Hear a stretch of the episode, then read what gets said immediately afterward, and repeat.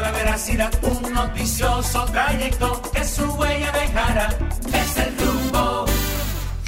Buenos días, República Dominicana. Está al aire otra entrega de su espacio, El Rumbo.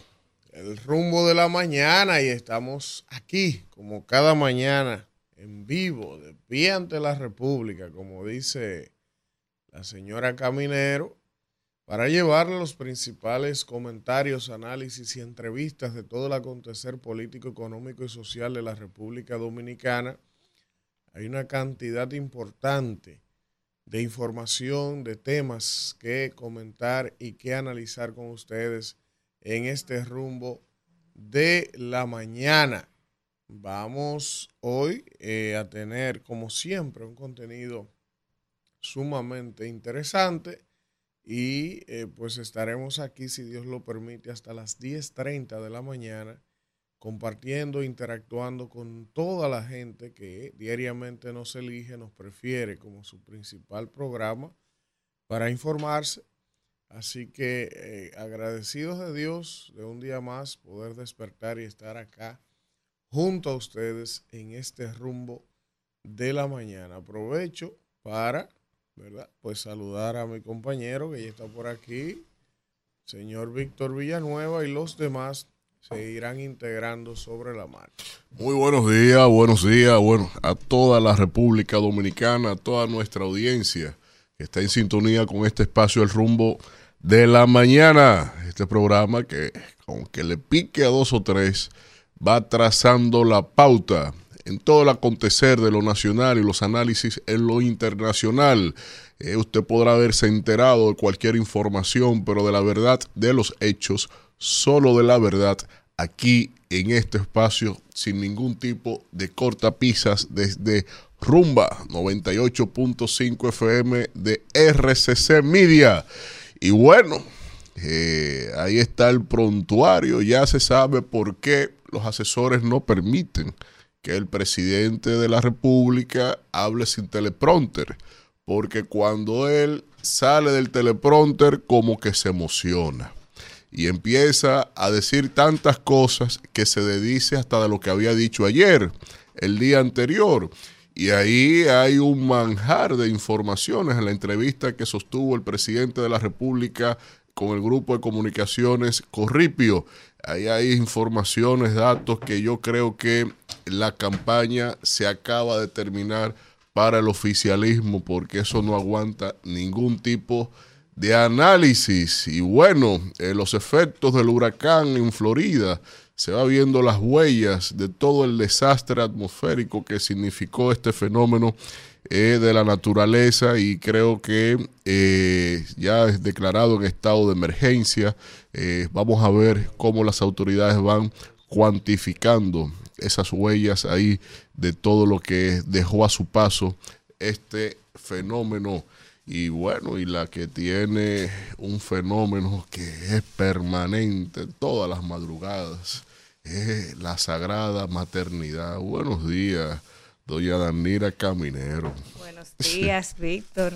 De Santana. Señor, Castillo, buen día a toda la gente que está ahí en sintonía. Lo que queda de quién de usted. El que por su gusto muere. La muerte le sepa gloria. Adelante. La angurria, ¿Verdad que sí? lo quieren, lo quieren, señores, como cada día. bien. Agradecido de Dios. ¿Cuánto que usted tiene? Sí. Le aparecieron cuatro. ah, pues mire, se acaban los pampers. Ah, se acaban. Se acaban los pampers la noche. penuria. Señores, eh, como cada día, agradecida de Dios que nos permite llegar a todos ustedes en vivo hasta las 10.30 y como de costumbre, invitarles que nos acompañen con sus mensajes, sus comentarios ahí a través del chat y de la vía telefónica. Así que estamos de pie ante la República. Miren, eh, hay muchas cosas, muchas cosas, señores. Hoy el programa. Isidro está en vivo el YouTube, no. Está, él está trabajando en eso. Ok. Aunque no nos escuche, diga. Miren, eh, yo hoy en mi comentario no, no voy a poder hablar de lo que de, algo que quería hablar, entonces por eso prefiero. Pero no poder hablar por qué. No, porque tengo un tema que tengo que, que comentar hoy sobre sobre una actividad en la que participé ayer y quiero dedicarle el comentario central a eso. Pero miren, con relación a eso que Víctor resaltaba de la entrevista del presidente en el grupo de comunicaciones Corripio en el día de ayer, eh, de verdad, de verdad que yo no sé. Yo, yo iba a hablar también en mi comentario de eso, pero vamos a hacer una ronda. Sí, vamos a hacer una ronda. Y vamos, mejor. sí, porque, es, o sea, mira, es mucho, son dos horas de entrevista, es mucho lo que, sí, lo que hay sí. que hablar. Yo la vi. yo estaba viendo un extracto y hubo eh, dos cosas fundamentales, por ejemplo, a las que el presidente se refirió en esa conversación del grupo de comunicaciones Corripio, que particularmente entiendo que no tenía necesidad de hacerlo. Supongamos que el presidente crea lo que planteó, entienda lo que él respondió, pero comunicacionalmente, estratégicamente, políticamente, creo que el presidente no debió referirse. Y fueron, y fueron dos puntos para mí, los, los neurálgicos, y se los comparto. Primero, la respuesta que el presidente dio con relación al tema de la pregunta sobre lo que había aparecido en la prensa a inicios de semana de que un congresista estadounidense se había llevado al Congreso la petición de que el Departamento de Estado revisara el tema de la prisión preventiva en República Dominicana. Digo que el presidente pudo fácilmente evadir la pregunta diciendo, bueno, cuando ustedes tengan aquí a Miriam o a Jenny, ustedes le hacen la pregunta. Porque el presidente se ha pasado tres años diciendo que el Ministerio Público es independiente, que él no tiene nada que ver con esos casos y que bien que sea así. El problema es que al él dar esta respuesta, entonces lo que evidencia o contradice esa él y- narrativa de y que él lo O, o revela, No, no, no. o revela. O que- y que él minimice Eso- esa, esa carta, por ejemplo. No, él, lo- él minimizó a que esos son cabildeos. No, chisme. Sí, como que él, él puso eso como que es El un chisme, presidente de la pero- Comisión de Exteriores de la, Oye. de, de la Cámara dijo, de y dijo, Representantes. y dijo- Anoche. y dijo, yo no creo que haya muchos ciudadanos norteamericanos por eso aquí. O sea, guardando, Pero, o sea, pero oye lo grande. El presidente anoche hablaba de eso en el programa al cierre, que ustedes son unos mequinos, ni lo dicen aquí. porque usted- tienen usted que se hace su decirlo. propio like, ¿qué podemos hacer? Yo decía lo que la joven resalta. Sí, sí. Dentro del problema de que primero él no es vocero del Ministerio Público y no debió hablar ni referirse a eso, entonces está el aspecto de que tú estás cogiendo un congresista que tú bien resalta el nivel que tiene y cualquieriza eso, pero también sabiendo lo que representa el aparato, el aparato congresual y de justicia en los Estados Unidos. O sea, tú lo que me estás llevando eso a un tema de que eso es un chisme, un lobby, Chisme de mujer. incluso, incluso que yo decía anoche, por ese congresista puede ver esa declaración del presidente y salir y responderle y decir, usted está diciendo que yo me estoy coludiendo o que yo estoy cogiendo unos cuartos para servirle a Donald Guerrero. O sea, porque, Pero porque que- pero en la pero forma en la que él hay- se maneja, hay es que lo que da a entender que eso es un, una Que lo componente. están pagando. No, pero hay que aclarar Eso es que delicado. en Pero Unidos, yo te voy a decir en- otro ángulo. Eso es en, en. Estados Unidos el lobby está regulado, está permitido, no es como aquí. No, porque O sea, no, pero, pero no es un asunto de un simple no es pe- lobby, no ¿no? es pecaminoso el Claro tema del no. lobby, todo lo contrario. No, aquí es que lo satanizan. Sí, es lo que te digo. bueno, por eso porque digo que en Estados Unidos eso está regulado y eso es normal por y el no pasa maletín. nada. Pero, ¿cuál es el inconveniente de la declaración del presidente? Si la carta del congresista lo que señala es una actuación política discrecional del Ministerio Público solicitando prisión preventiva, ¿a quién se le ocurre decirle al presidente que si se va a referir a ese tema, lo haga a pecho propio? Como que él es el procurador general de la República, dándole el sustento real a ese congresista, es política la cuestión. Donald Guerrero debió de sacar champaña ayer. Seguro hoy la saca. Cuando, Pero le, cuando le champaña cuenten. es que Luis se la puso ahí, mira, en, en- donde la necesitaba para el home Pero oye otra. Oye seguro cuando otra. le cuenten él la saca. Oye otra cosa. Eh, eso también, eso también Increíble. agrega un ingrediente y puede provocar cosas innecesarias. Por eso es que cuando un presidente va a tomar la palabra, tiene que ser con una, preci- una precisión quirúrgica. Eso ahora, imagínense ustedes mucho que de habla, alguna manera, que de alguna manera el Ministerio Público en plena campaña tiene que seguir su curso. O sea, el Ministerio Público no debe pararse de que porque estamos en campaña, porque se supone que eso no es político. Entonces, ¿qué pasa ahora? Que si por esas declaraciones del presidente, ese congresito eso le va a llegar. Y Claro, hay sectores en Washington que eso le va a llegar, entonces ellos van a decir, ah, entonces ese es el criterio.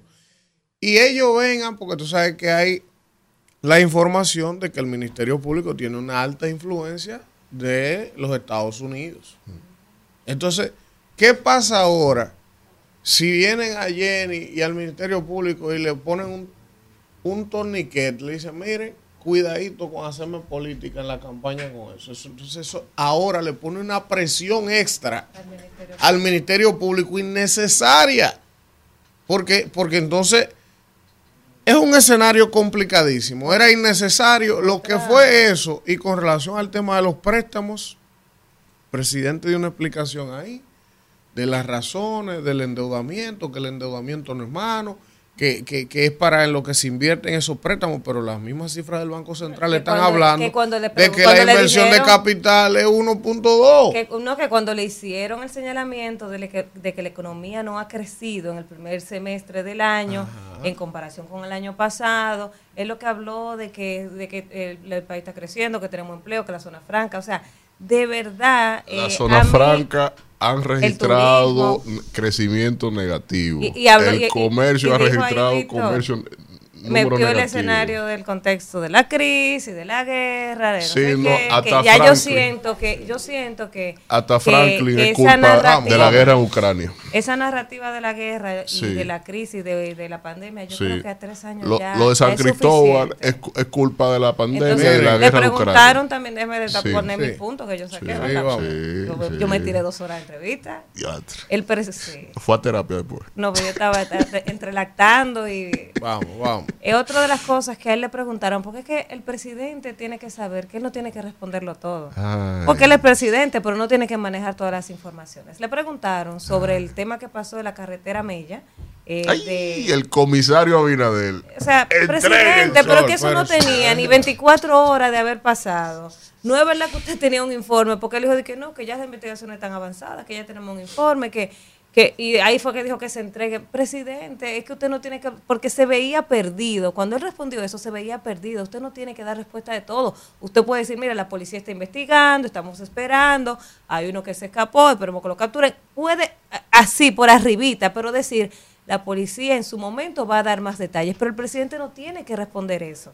Entonces, otra, otra cosa que el presidente le preguntaron sobre la, la reelección, que él cree que sea en primera vuelta, y él y se aseguró que él se va, que ellos ganan, que al día de hoy ellos ganan Más cómodo con que- más que con lo que ganaron las pasadas elecciones. Y yo me digo, pero en atención a qué? O sea, ¿qué, qué, qué se ha hecho mejor para, para que ganen con más puntos? Porque de hecho hay una gran cantidad de personas desencantadas, de esos que votaron por él en el pasado proceso, una clase media que ha sido oprimida fuertemente por esta administración, que no lo va a, a- a reelegir. Entonces, ¿con quién es que le está contando para sacar más votos que las pasadas elecciones, que era una coyuntura totalmente diferente a la que teníamos ahora? Sí, vamos con los demás titulares y a dar la bienvenida a Manuel que se integra por aquí. Buenos días, profesor.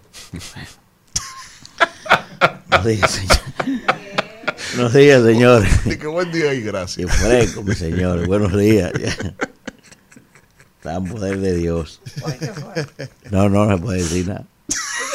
Déjalo quieto. Buenos días, profesor. Pero él está intentando. Déjalo ahí. No, no, no, no, no, no, de lo que estamos hablando. Miren, entonces, entonces, miren, algo importante, algo importante, y, y yo espero que Víctor no me torpedee y no tenemos todos que participar en todos los temas.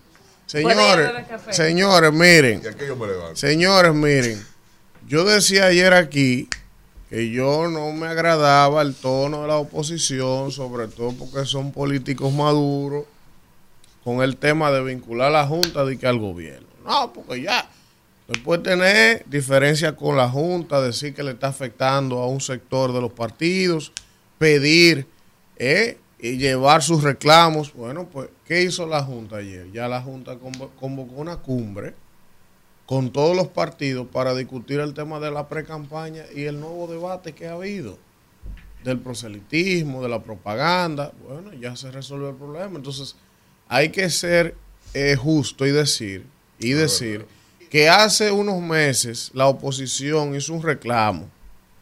La semana pasada. Hace unos meses La oposición hizo un reclamo Iniciamos la semana sobre una resolución. Pero escuche, profesor, porque lo que tenemos que analizar son los hechos, no no, no las suposiciones, los hechos. No, y, y- depositar Hace unos meses, hace unos meses, ustedes y los partidos de oposición enfrentaron la Junta por una resolución.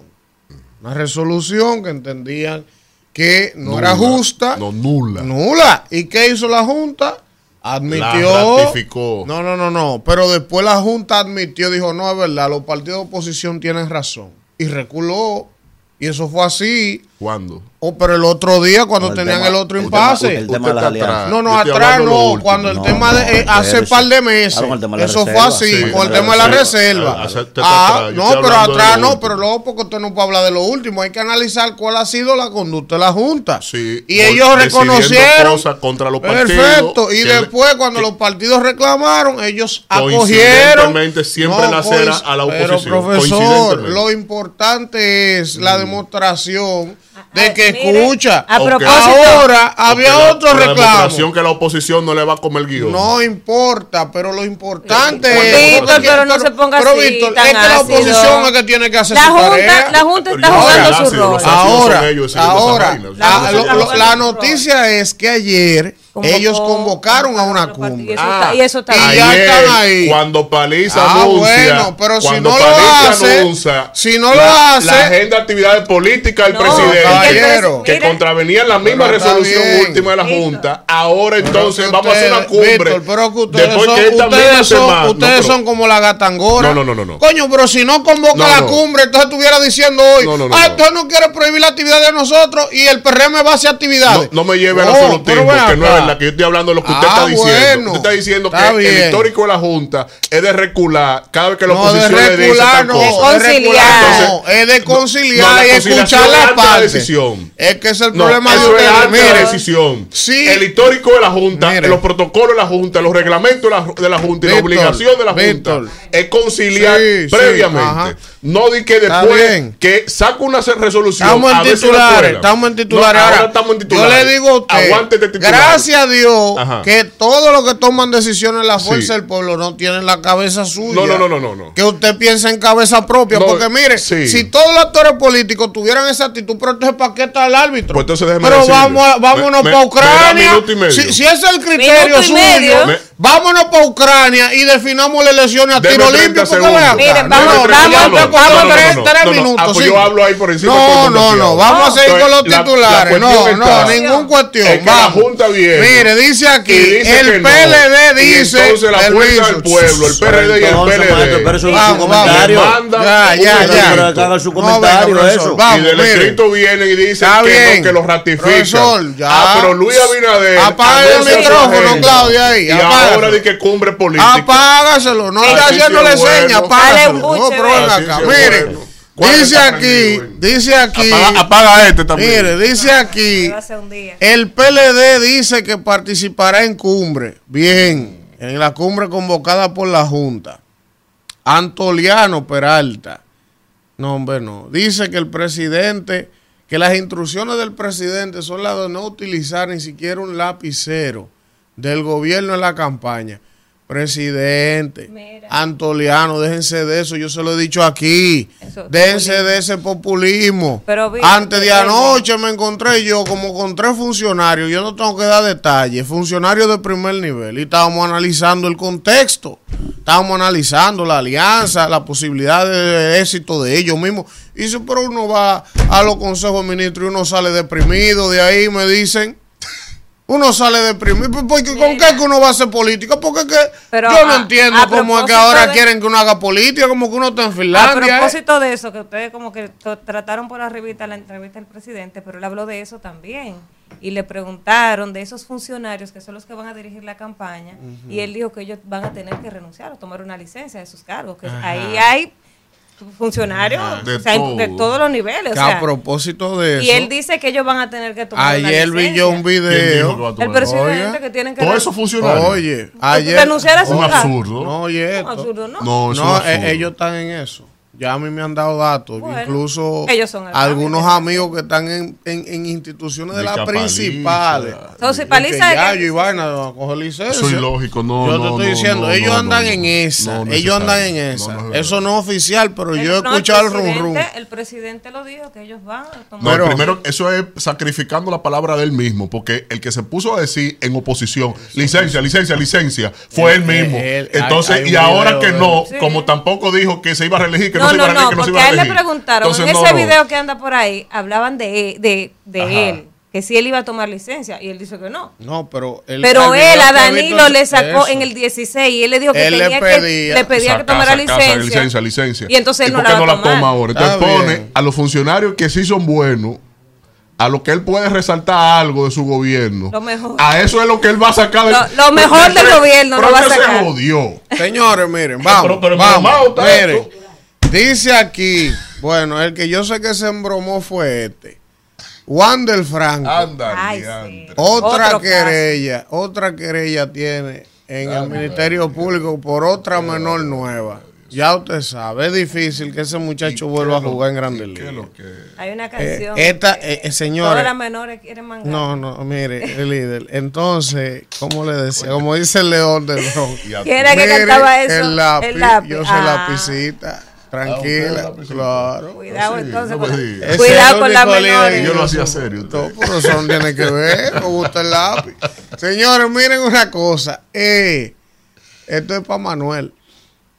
El equipo nacional de baloncesto, donde dice Manuel que no se juega basquetbol, que aquí no hay basquetbolista, acabo de amanecer hoy, oigan esto, señores.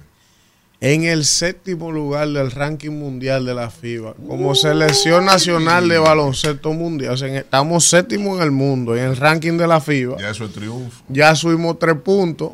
Yo me O sea, te- yo me tres imagino que- peldaños. yo me imagino que el que hace No, el pero gracias a Dios. pasado doble reserva. Gracias imagino, a Dios que no hay basquetbolista. Porque si Me- hubiera, me imagino yo que- ¿qué número del mundo fueron? Me imagino yo, me imagino yo que el que hace ese ranking tiene que estar pasado doble reserva. Me imagino yo. Puerto Rico Hoy está juegan. jugando hoy, ahora a las 8, con Serbia. No, no, no, eso es hoy. Hoy es. Primero de septiembre. Sí. Eso es mañana. Oye, Eso es- mañana. 31, Hoy es compañero. 31, Usted madre. pagó Ah, lo que usted pasa es, no, lo que pasa es que ellos van a jugar con nosotros mañana en la madrugada, que parece sábado de allá. Ajá. Entonces Puerto Rico y nosotros nos enfrentamos mañana a las 4 de la mañana, mañana viernes de aquí, en un clásico, porque ustedes saben que cada vez que nosotros en Puerto Rico jugamos a Tacanica, se paran los dos países. Esa es la rivalidad deportiva más grande que hay, pero sobre todo en baloncesto, porque Puerto Rico, y hay que decirlo, Puerto Rico nos lleva a nosotros nivel de baloncesto. Las selecciones de baloncesto de mayores de Puerto Rico Sí, sí. siempre han sido mejores que nosotros en basquetbol, han tenido grandes jugadores, grandes actuaciones mundiales, incluso Puerto Rico le ganó al Dream Team de Estados Unidos en unas Olimpiadas, me parece, en un mundial hace unos años, que eso era una vaina impensable. Entonces el nivel de Puerto Rico es muy alto. Ahora, siempre, aunque ellos han sido mejores que nosotros en baloncesto, la selección nacional de baloncesto nuestra le da carpeta a ellos porque ahí entra entonces el componente nacionalista. Aunque ellos no llevaban nivel en el baloncesto, siempre que jugábamos los juegos son apretados, nosotros le ganamos, ellos nos ganan, pero entonces ahora la cosa ha cambiado un poco. Porque a este juego de mañana que llegamos, la realidad de hoy es que el equipo de nosotros es mejor que el de ellos. Y entonces ahora ese juego mañana es a las 4 de la mañana de aquí, el país va a madrugar viendo ese juego de Puerto Rico y Dominicana. Sí, claro. Sí, sí. Entonces, mañana todos a ver ese juegazo de baloncesto en segunda ronda entre República Dominicana y Puerto Rico y vamos a aprovechar para darle los buenos días ya al príncipe del pueblo de Galilea, que me imagino que trajo un pañuelo blanco hoy para él limpiarse un mantel. Porque ayer se, alguien aquí se que el juego- desayunó El juego es a, a las 8 de la mañana, no a las 4. no, a las 8 dice ahí que es el juego de Puerto de Rico y. Serbia. Pero el juego de nosotros viernes, Dice 8 de la mañana, me están diciendo. Vamos a ver, ¿dónde está el juego mañana? Está alguien, ahí. Alguien que sabe. Sí, pero ese es con Serbia, ese no es con nosotros. Lo que pasa es que hay una, una No confusión. me está diciendo alguien aquí que sabe de eso, maestro. Ah, no, no, pues si a las 8, no importa la hora, lo importante es que vamos mañana con los Boris. en segunda ronda. Gracias, la doña. Miren, eh, le, eh, le quitaron el grillete a Fernando Rosa de que porque él no pagar. podía para pagarlo. Que me mande un número de cuenta. Pero que Señores. ponga una cuenta para depositarle. Vamos a hacer. Pero peor el juez, que es el argumento que Pe- da. Pero ese- ese- ese- esa narrativa todos la tienen. Nadie tiene dinero para pagar Pa' un pagar grillete. grilletes pero ahora. desbancaron este país. Tú O sea, estás de- oyendo. desfalcaron este país de aquella no, manera. porque quedó aquí, sin fondo. no, porque que aquí no sirve nada. Y ahora no hay dinero. Aquí no sirve ¿Qué nadie. tú tienes ahí, Manuel? Mira, y ahí mismo Exacto. Manuel, Manuel. saca la cartera. Dile Manuel. a Fernando Rosa. Aquí- Enfócame a Manuel. No, Yo no, tengo oye, anda como con 200 Vamos a hacerle una coleta No, a Fernando Rosa. Póngalo, póngalo ahí. Ah, no, espérese, que lo no hay menudo mirando, aquí. Según lo Mira. que uno está mirando, Esto da para algo, Manuel. Venga, venga. Según lo que una está mirando. ¿Cuándo es que usted va a poner a Alfredo para el grillete de Fernando No, no, Rosa? Él no ha cambiado todavía. Venga, profesor. No Pero- ha cambiado. porque Vamos según- a hacerle un John Péame a según Fernando esta Rosa. narrativa, Oye, según esta narrativa de Fernando Rosa, abusador yo imagino que la próxima vez Digo de Fernando Rosa, no del juez. el juez, no, El espérese, juez, que es peor. Sí, vamos, vamos hay, hay que ayudarlo reunir ahí. este dinero, es un John Penn, mire por qué. Según esa narrativa que se planteó en el tribunal, yo, yo presumo que para la próxima mand- yo le voy a cita, mandar una compra. escuche, para la próxima cita en el tribunal, yo pienso que él no va a ir. No, tiene- no tiene que No va a tener pasaje con que llegue. Entonces, hay que hacerle un John Péame para que pueda presentarse en, en, en las Mira, audiencias. Para la vuelta, Manuel. Oye, pero qué abusador. Pero, pero ahí mismo, hablando de, país espectacular. hablando de esos casos, deme la bienvenida. Vamos con la palabra. Y déjeme decir algo después de eso. Vamos con la palabra, nada. Vamos con la usted, palabra. yo lo veo a usted con su muñeca muy empoderada en el día de hoy. ¿Cómo y usted así? no me ha traído mi asunto. mira, a mí me mandaron algo con usted en el viaje a Nueva York. ¿Y dónde está? Qué barbaridad. El señor, Vamos con el señor. Vamos con el señor. Adelante. el señor siempre está dispuesto a ayudar a los que sufren y salva a los que han perdido toda esperanza. Ese es el Salmo 34 en el capítulo 18. Usted sabe que ustedes son los cuatro, son cuatro mezquinos y abusadores. Abusadores. defender esa vaina. No, pero si tú. Déjalo que acabe. Para yo pararme, dale con la botella de agua. Decirte algo. A lo que explique. Ajá. Pedímelo ustedes cuatro, para mí eso no es nada. Hoy yo me tiré el país entero con lo de la prisión preventiva, cuando todo el mundo está en contra y hacían populismo mediático. Sí, ¿qué es lo que usted va a decir? Como, como, como se está quemando la casa del vecino, aquí hay mucha gente que quiere una cubeta para meter la barba de ella. Coño. Usted sabe por qué yo digo que ustedes son toditos unos fascinerosos y abusadores. Ajá. Esos tipos le metieron, todavía no han sido condenados. Ah, no, yo estoy claro de eso. Discúlpame, 18 meses en una cárcel. quién está de acuerdo Discúlpame, con eso? pero déjame terminar. Sí, papi. pero que el que lo diga No, no, pero que que no. no está de acuerdo con eso. Pero que yo. Porque tú lo quieres meter un, un. GoFundMe, porque no tiene con qué pagar, con qué pagar pero que me deje terminar, Sí, no te preocupes. termine, que yo lo quiero no te preocupes. Entonces, oigan esto. Esos tipos, sin tener una condena, le metieron 18 meses, coño, en una cárcel que no la has pasado tú, cogiendo calor. No, porque yo no he robado. Está bien, yo no sé. Ah, él, pues él no robó. lo sabe. Él lo condena. Bueno, yo no puedo Pero, que ah, pues tú no puedes decir que algo robó porque no lo condenado. Por algo no estás tú los está 18 bien, él está acusado. Él está acusado. Está bien. Él está acusado. Está bien. Pero no ha Está sido condenado. Yo no lo estoy defendiendo. Ajá. Ojalá sea, ojalá si lo si lo si se le comprueba a un tribunal que, que, que, que robó el dinero del Estado, que le metan 30, no 40 a él. Pero a él también le corresponde también la presunción de inocencia.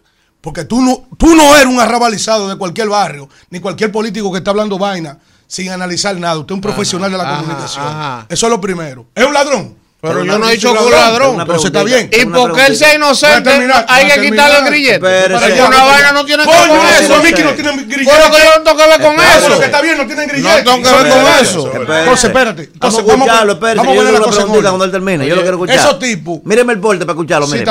aquí. No, a mí no me importa eso. Yo No Sí, estoy ni manipulación de nadie. Estoy escuchando. Porque yo tengo mi cabeza. haga manipulador, es usted aquí. Es usted el manipulador. Pablo Ulloa. Hablando Pablo duro. El que defensor del pueblo hoy.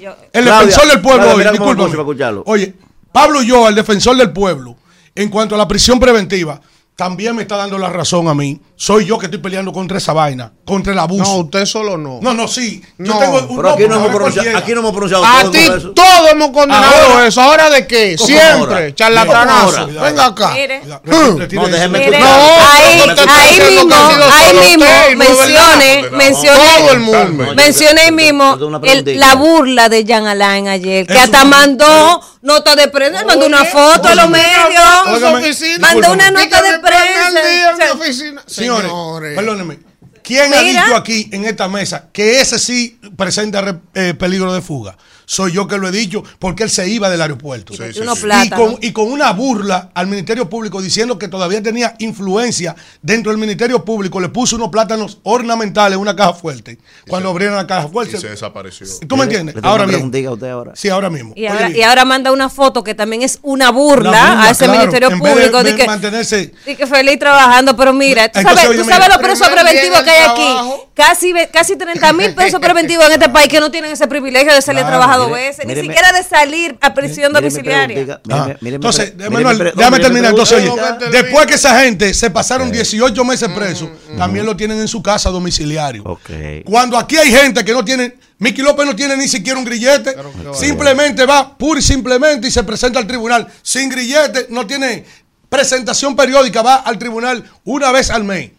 ¿Y cuál representa más peligro? Y sin embargo, Miki López no se ha sustraído del proceso. Lo que pasa es que aquí hay una politización de la judicialización de los casos políticos de corrupción. Ok, no ok. respondió Lo escuché, ¿verdad? nada. ¿Qué es lo Ok. que yo respondí? Güey, lo escuché, Yo le ¿verdad? respondí. Entonces, ¿qué pasa? Esa gente tiene todito la cuenta bloqueada. Aunque sean millonarios, tienen la cuenta bloqueada. Mire mi pregunta. no tienen con qué pagar el grillete. Eso fue lo que dijeron los hijos de Mickey López. Pero mire mi que no tenían con qué pagar el, gri- el grillete porque tienen toda la cuenta bloqueada. Mire mi preguntita. Mire mi eso. preguntita ahora, ¿verdad? Mi preguntita. Aquí nos hemos manifestado todos en contra de ese, de ese tipo de prácticas. Claro. La, la prisión preventiva es la última ratio, lo hemos dicho aquí mil veces, para quien sea. ¿eh? Ahora escuche mi preguntita. Usted mismo ahí que todos los días le da, vive acabando con Jenny, vive para Acabando no, es que es una Usted- falta de lo respeto. escuché. Escúchalo. Con Pero ya ustedes lo escucharon, compañero. Yo lo escuché. Pero yo lo escuché. Coño, al tipo no se le salió anoche en el grupo corripio. ¿Quién es que está detrás de toda esa vaina? Yo lo escuché. A él se le salió anoche que él es el que está detrás de esa vaina. Pero porque hay que Oh, lo escuchen, Él es que está detrás de toda esa vaina. Pero tú estás apoyando esa vaina. Y al otro no. Mire mi paz. Escucha al otro. Mire mi paz, A mí me duele que el abogado. Mire mi paz. Escucha el otro. Vamos. Mire mi paz, aquí tranquilo, mire, pidiéndome mi este juguito, la mi cosa. es Mire lo que tranquilo que estoy. Mire lo la mesa Mire tranquilo que estoy, maestro, mire. Aquí, Oye, oiga bien, usted hasta bautizó a esa señora. ¿A quién? A esa señora usted le puso un seudónimo. ¿A quién? A, a doña Jenny. La fiera. La fiera. Entonces, esa es una fiera incontrolable, ¿verdad? Que se le sube la, la bilirrubina y todo eso, que no la controla nadie. Que me trató como una dama. Escuche mi preguntita entonces ahora. Escuche mi preguntita. De fiera ¿Por qué esa fiera no ha tocado la puerta de RCC buscándonos a nosotros? ¿A quién? A este grupito que está aquí. a. Porque eso no lo controla nadie. Usted dice que es una fiera, que es de todo el mundo. ¿Por qué no ha venido a RCC a tocar la puerta para buscarlo a este ellos grupito? sí, nosotros no. ¿Eh? No me responda. Tú lo que- no me responda tú- porque usted no tiene respuesta tú- para eso. tú lo que tienes no que- me Bravo, responda porque usted no tiene Isidro, respuesta para eso. Isidro. rumbo de la mañana. 7.36 minutos de la mañana, vamos con el más conspicuo. El señor Elvi Castillo. Gracias, señora Caminero, y gracias a toda la gente que se mantiene en sintonía con este rumbo de la mañana. Miren, hoy yo vengo en algo positivo, no estoy en pleito, no estoy en EDE, no estoy en nada de eso. Ya se peleó. Miren, yo tengo que agradecer en nombre del equipo, ¿verdad? Eh, a la Asociación Nacional de Hoteles y Restaurantes, a Sonadores, que nos giró una invitación el día de ayer a eh, Blue Mall, donde ellos tenían la proyección de un documental que prepararon sobre el 60 aniversario de Azonadores en el país. Y yo les voy a decir la verdad, muchas veces uno está en estos medios, maneja información, sabe el desenvolvimiento y el desempeño de los temas eh, políticos, económicos del país, pero a veces cuando uno no tiene la información completa sobre un tema o un sector, o si uno no está involucrado, uno no termina de comprender la importancia y el rol que juegan algunos sectores para la vida nacional. Y yo les puedo confesar a ustedes que después que vi anoche ese documental, yo quedé sumamente impresionado. Y eso que evidentemente uno sabe, por ejemplo, el impacto que tiene el sector turístico en el país, con el tema del empleo, con el tema de las remesas, con el tema de las divisas, con el tema de la cadena eh, productiva y el impacto que tiene. Uno lo sabe. Pero anoche, después que yo vi los antecedentes, cómo se conformó a Zonaores, todo el proceso que ellos han vivido como eh, núcleo empresarial para posicionarse y fortalecerse, eh, definitivamente que yo eh, tengo que felicitar primero la organización por lo que han construido, por lo que han logrado, pero sobre todo también por los aportes que les han hecho al país. Evidentemente, siempre aparecerán personas que cuestionarán, bueno, que es el sector turístico ha crecido tanto porque tienen eh, algunos privilegios, tienen eh, algunas facilidades y así es muy fácil. No, no, yo lo que vi y con lo que me quedé, lo que recogí de ese documental anoche, eh, es una organización y un grupo de personas, primero que fueron visionarios, fueron visionarios porque Azonadores se fundó en 1963, me parece. Cuando aquí habla de turismo era una quimera.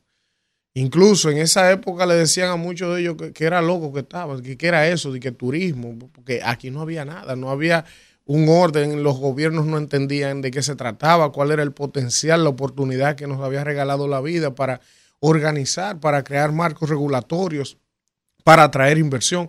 Nada de eso podía verlo. Y ese grupo de personas, eh, encabezó mucha gente importante de este país, pero el señor Frank Rainieri, su familia, porque también me, llevo eso.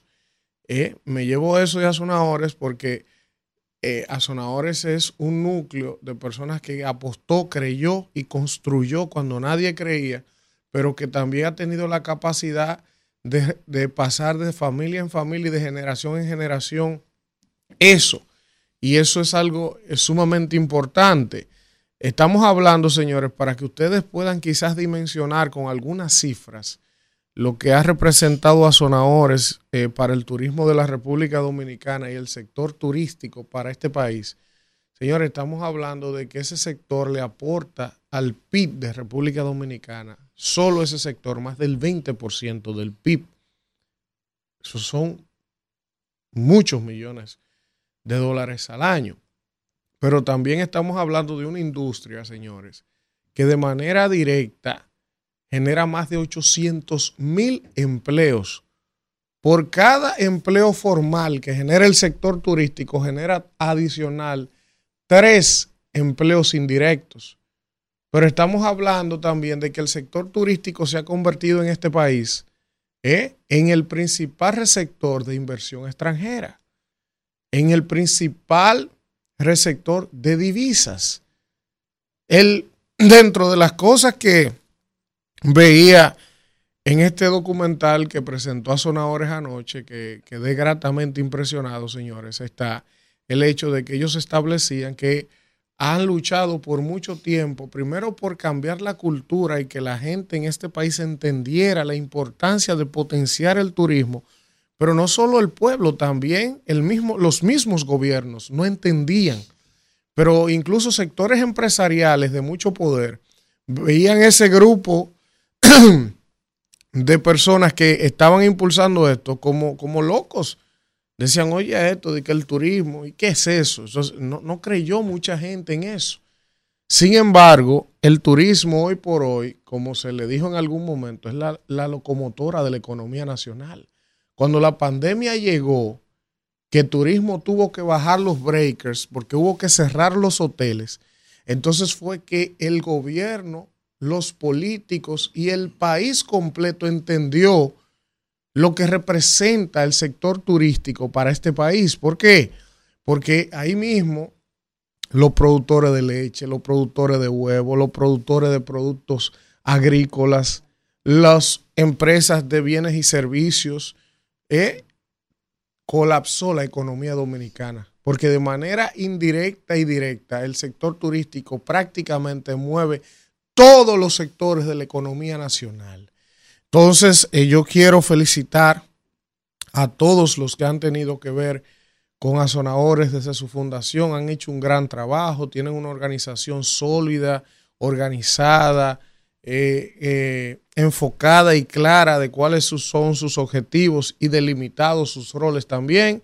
Han logrado, junto a muchas otras personas, que el turismo de este país se convierta en una parte fundamental en el crecimiento económico, en la generación de empleo, en la dinamización de la economía y definitivamente eh, todos los que han estado involucrados desde su inicio hasta el día de hoy han hecho un gran trabajo.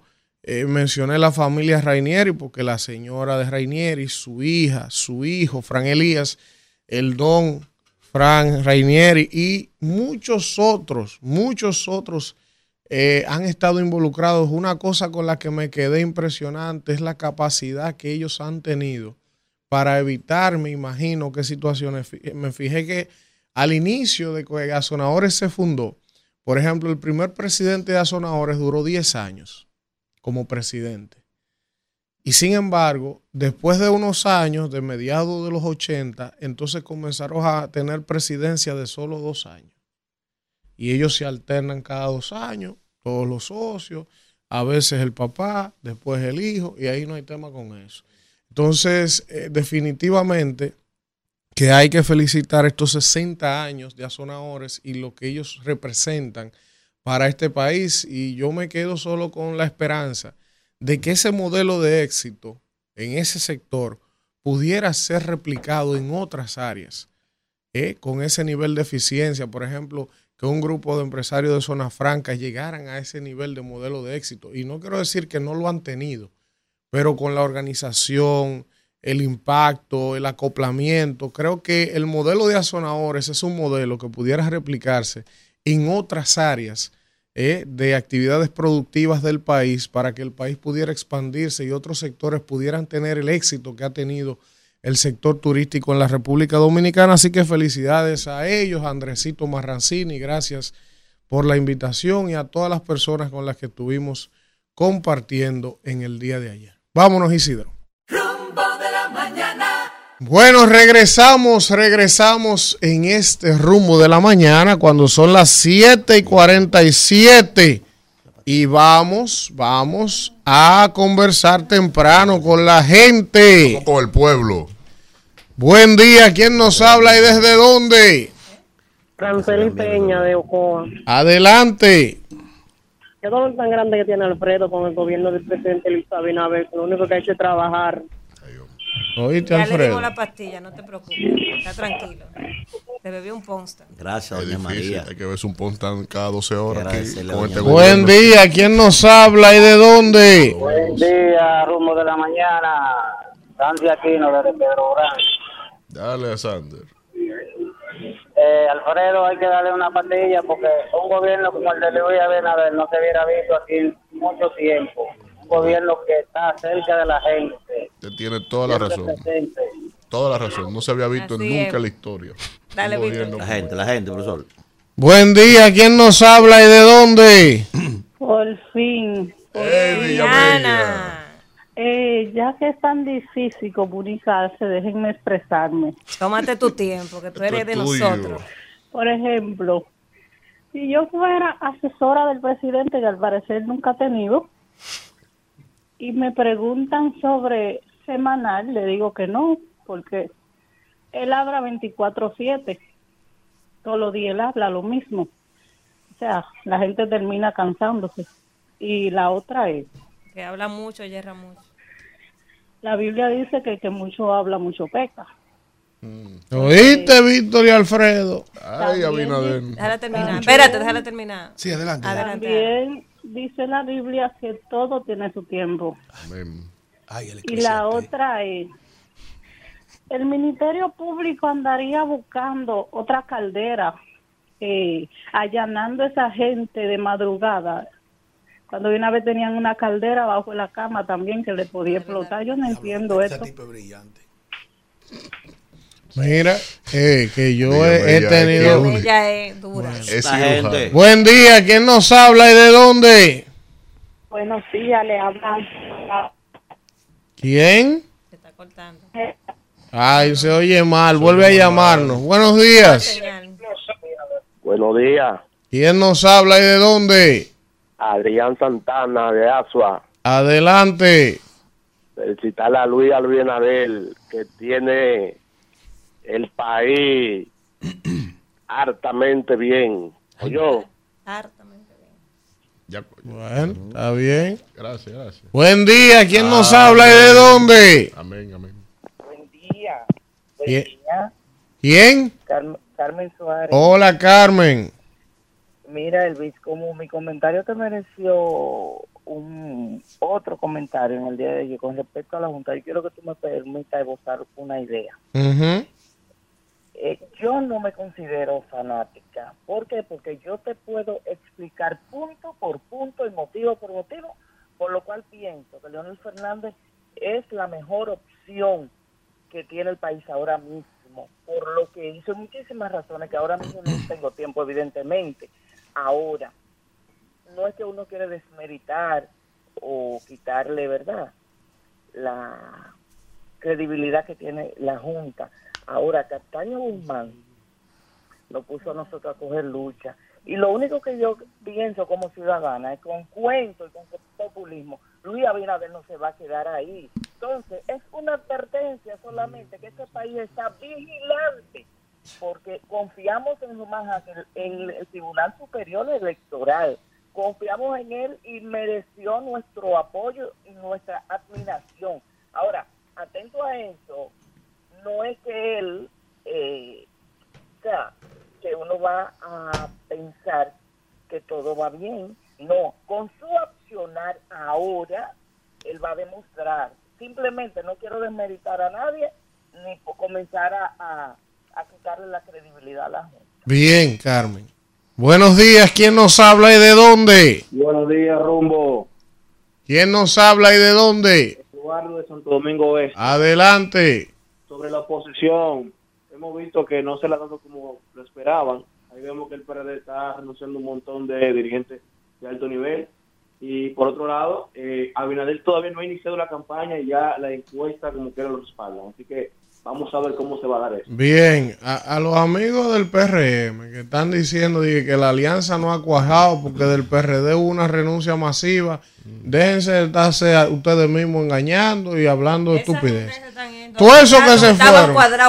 Todo eso que se fueron, Junior. Fiquito, toda esa gente se sabe hace tiempo que ellos estaban con el PRM y negociando por otro lado. O sea que no usen ese argumento para establecer que, que la alianza está débil por esa renuncia.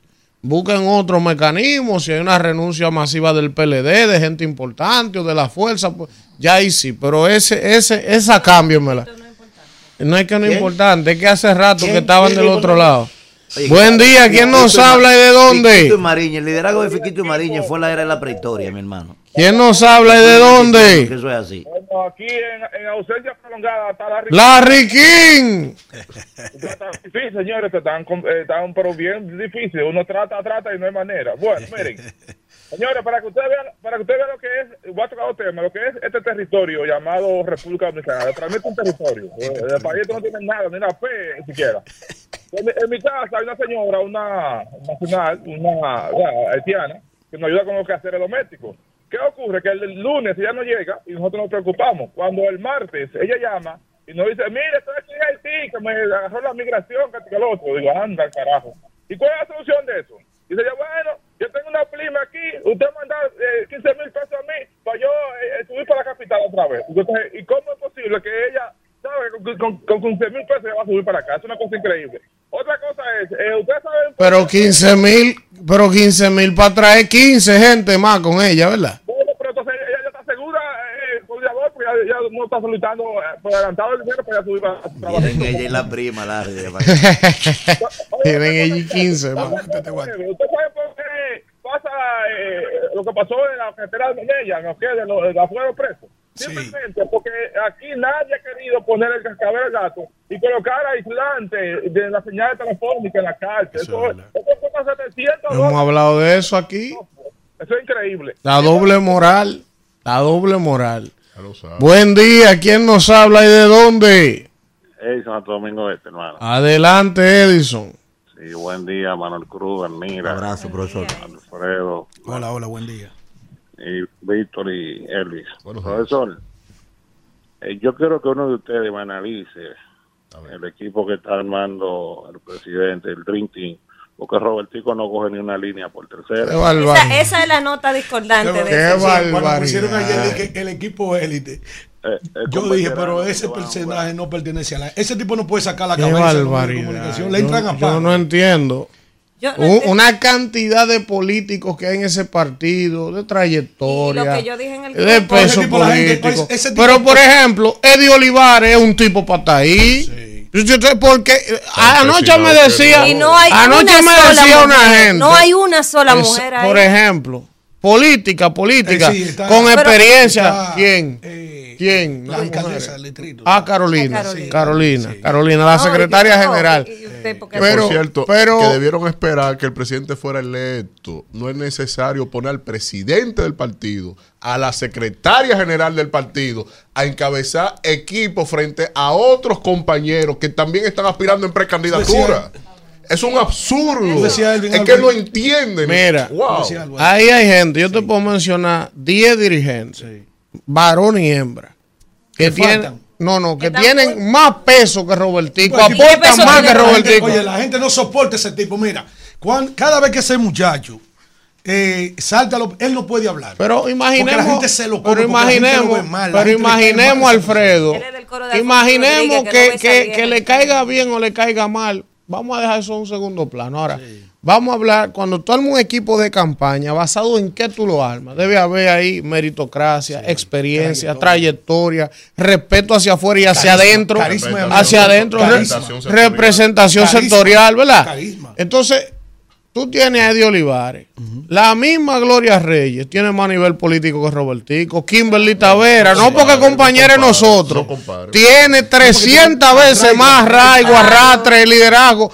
Pero yo le voy a mencionar Jason García, candidato a diputado en Boca Chica. Josefa Castillo, por ejemplo. Dime. Dime. Que Pero, lo La misma a él. Yanilda, la misma pero, Yanilda. pero es Anilda, pero yo te voy a decir lo otro. a. En el principal municipio de este país, te puede caer mal, te puede caer bien, tú puedes tener una opinión de su imagen, de que es un tipo que tiene una imagen que no es muy...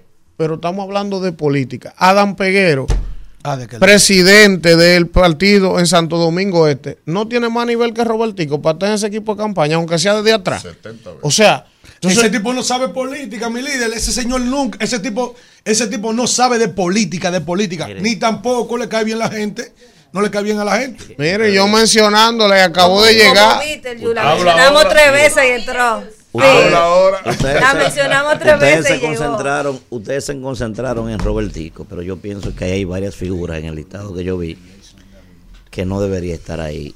Para lo que se quiere, se Muy requiere en una días. campaña, Exactamente. no deben estar ahí, no solamente Robertico, no. Robertico yo tengo entendido que me dicen que lo van a poner a dirigir el sector externo. Eso es lo que me han informado. Ahí está Santiago así. No, no, eso es lo que me han informado. No sé si es verdad. ¿verdad? Ahora, yo le puedo mencionar, por ejemplo, por ejemplo, ahí, y que me disculpen las personas que están ahí, eh, que me disculpen, no tengo nada. Políticamente estoy hablando. Primero, ahí no hay uno de esos que le cargue el bate a Josefa Castillo, por ejemplo. Ahí yo la mencioné. Uno no hay. No importa el nombre que tenga. Oye bien. Segundo, como político, ¿eh? Ahí no hay uno que le cargue el bate a Chubasque, por ejemplo. Uno no hay. Tú puedes Tú lo, pensar. tú lo metías ahora en esta circunstancia. Espérate. Ahora yo, yo hablando No, no, de política. porque eso, es- Sí, eso es está un cuarto de guerra. Alfredo, Eso, es un cuarto de guerra. Alfredo, oye bien. Son equipos de campaña. Tú no tienes bien. que tener simpatía ni popularidad. Son Yo los tipos que yo resuelven y las mujeres que resuelven Político, Yo ahí. te estoy hablando, es político. Yo estoy hablando político. Yo no Nelson te- Arroyo.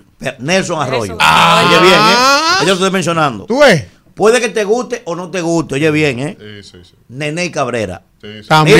Bien, nene. El PRM También. tiene poco político del nivel de, nivel, de creo Nene que estamos Cabrera. adelantando porque aquí bien. acabo de leer una información que dice que van a anunciar su equipo de campaña. Salió a la opinión pública anoche unos nombres. Sí. Eh, el único que, que, No, que- le corrijo. Sí, pero Oiga el único, esto, que- el oiga único esto. que marcó la nota discordante fue Roberto Sí, Ángel sí. No, hay sí, varios, sí. hay varios. Pero oiga, pero oiga, oiga, oiga. No salió la información anoche. Ese equipo de campaña está definido. Son 10, se han estado reuniendo. Han estado, lo estoy diciendo, o sea, esos 10 son la cabeza. Y ya tienen los roles incluso definidos, establecidos. Eh, el jefe de campaña ya todo el mundo sabe que es paliza. que Fellito de Santo Domingo Exacto. Norte, ya eso- Entonces, eso está eh. Carolina va a ser la directora, creo que ejecutiva del INE, el operativo. Hay unos adjuntos. Y le voy a unos decir adjuntos algo. que van a acompañar, por a ejemplo, algo. a Paliza como su coordinador de campaña. Tony Peñaguaba va a ser supervisor nacional de campaña. O sea, eso está definido. Pero todos los demás que pudieran llegar y agregarse se van a ver como un complemento de este equipo. ¿Tú entiendes? Entonces, mira cuánto hemos mencionado aquí que tienen más voltaje, más trayectoria, más peso Por político. ejemplo, por ejemplo. Pero ellos sabrán de su cosa. Por ejemplo. La por gente. ejemplo, Estamos en el tiempo de la gente. Por ejemplo, la región del Cibao. Le damos 10 minutos. La región del Cibao. Oye, bien, hablando del Cibao. Ulises Rodríguez. No, no, Ulises no. Ulises no tiene esa No, no, no. No, Ulises no cabe Oye, oye, oye, oye, del Cibao. Además, Ulises es el Rafa candidato Santos. del PRM. Oye bien, el, el director de la UPRE. Sí. Mira, Sí, de Moca, sí. oye, no hay un individuo, un jeque como ese en el Cibao como ese individuo.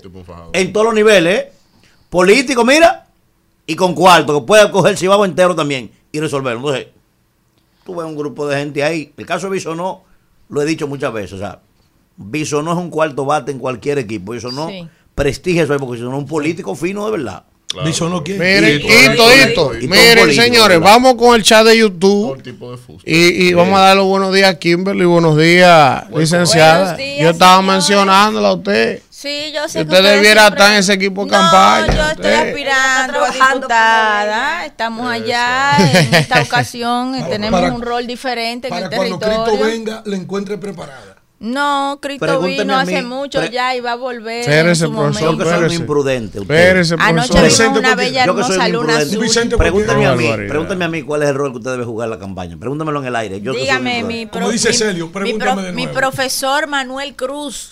Encárguese de lo suyo y deje el mundo que se cae, sale el sol donde le dé Su propio gana. lapicero, Que compañero. Está bueno de hacer, de hacer, de hacer gente para que, para que relajen con uno. Señores, miren, vamos al chat de YouTube. Aquí está, ¿quién ten- tenemos 803 personas conectadas ahora mismo en el chat de YouTube. Aquí está el señor Eddie Click, está el señor Johnson King, Félix Medina nos saluda, Fidel Guzmán, el terror de lo interactivo, Downtown. Del downtown, está Talí Estrella.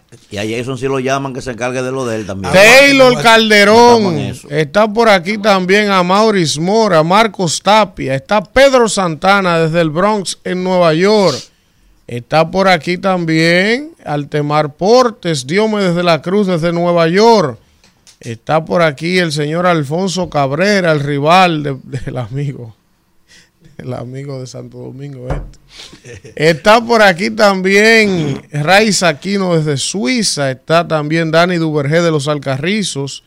Veo a Ana por aquí. También está Jessica Jiménez, Demetrio Cerón, la Gigi de Canadá. Está por aquí la Gigi. Está Junior Rodríguez. También está por aquí eh, Yeuris Uceta, Maurice Vizcaíno. Pedro Santana desde el Bronx. Eh, está por aquí Joel Ogando. También está Jaime Luciano de Washington, como todos los días. Está Claudia Familia. Está por aquí. Son demasiados. Profesor, antes de irse a Son la demasiados. pausa, Sixto Báez, ese amigo de nosotros, en Nueva York. Saludos a Hombre Sisto, duro. saludos a Sisto. Edwin Mieses está por aquí también, el comité de base virtual. qué barbaridad. Dice él, está también el amigo Emanuel, el Gagá en la avenida. Pero ¿Cómo así? Es un- una vaina de Gagá, No, que ve no el programa no, todos no, los no, días. no, Ay, si ellos ven el programa, ¿qué No, tú quieres? no. Oh. Libertad de culto. Tú tienes No, no, sí, Claro. pero de culto, pero, pero, Está, pero no, está pero no Rey Castro de Boca Chica.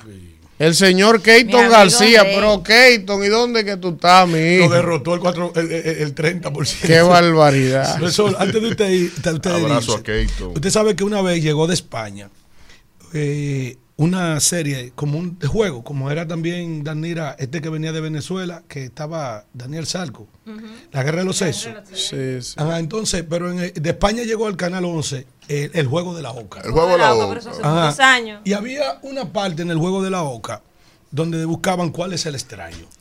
Y decíamos El juego de la oca. Ah, pero mire, aterrízalo más para acá. Ah, voy para hay allá, hay voy un para allá. juego que es chévere No, saber no, que, no, no, que no, es así. no, ¿Quién es- ¿cuál- ¿Cuál es el no, extraño? Es aquí, en el El juego de de la la Oca decía cuál es el extraño. Vamos, Vamos a ver. mira. vamos a ver el extraño. La jefatura de la campaña del presidente Abinader la encabeza José Paliza. Ya yo sé cuál es el extraño. Espérese, José Paliza, Yayo San Lobatón, Wellington Arnaud, Samuel Pereira. Equipo duro. Ajá, Delín Ascensión.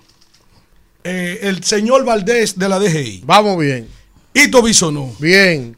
Santiago Jacín. Bien. Robertico Salcedo. ¿Cuál es el extraño? Robertico. Ey, pero Rumbo de la mañana. Regresamos en este rumbo de la mañana, señores, cuando son las 8 y 7 minutos y vamos a continuar con los comentarios. Los comentarios.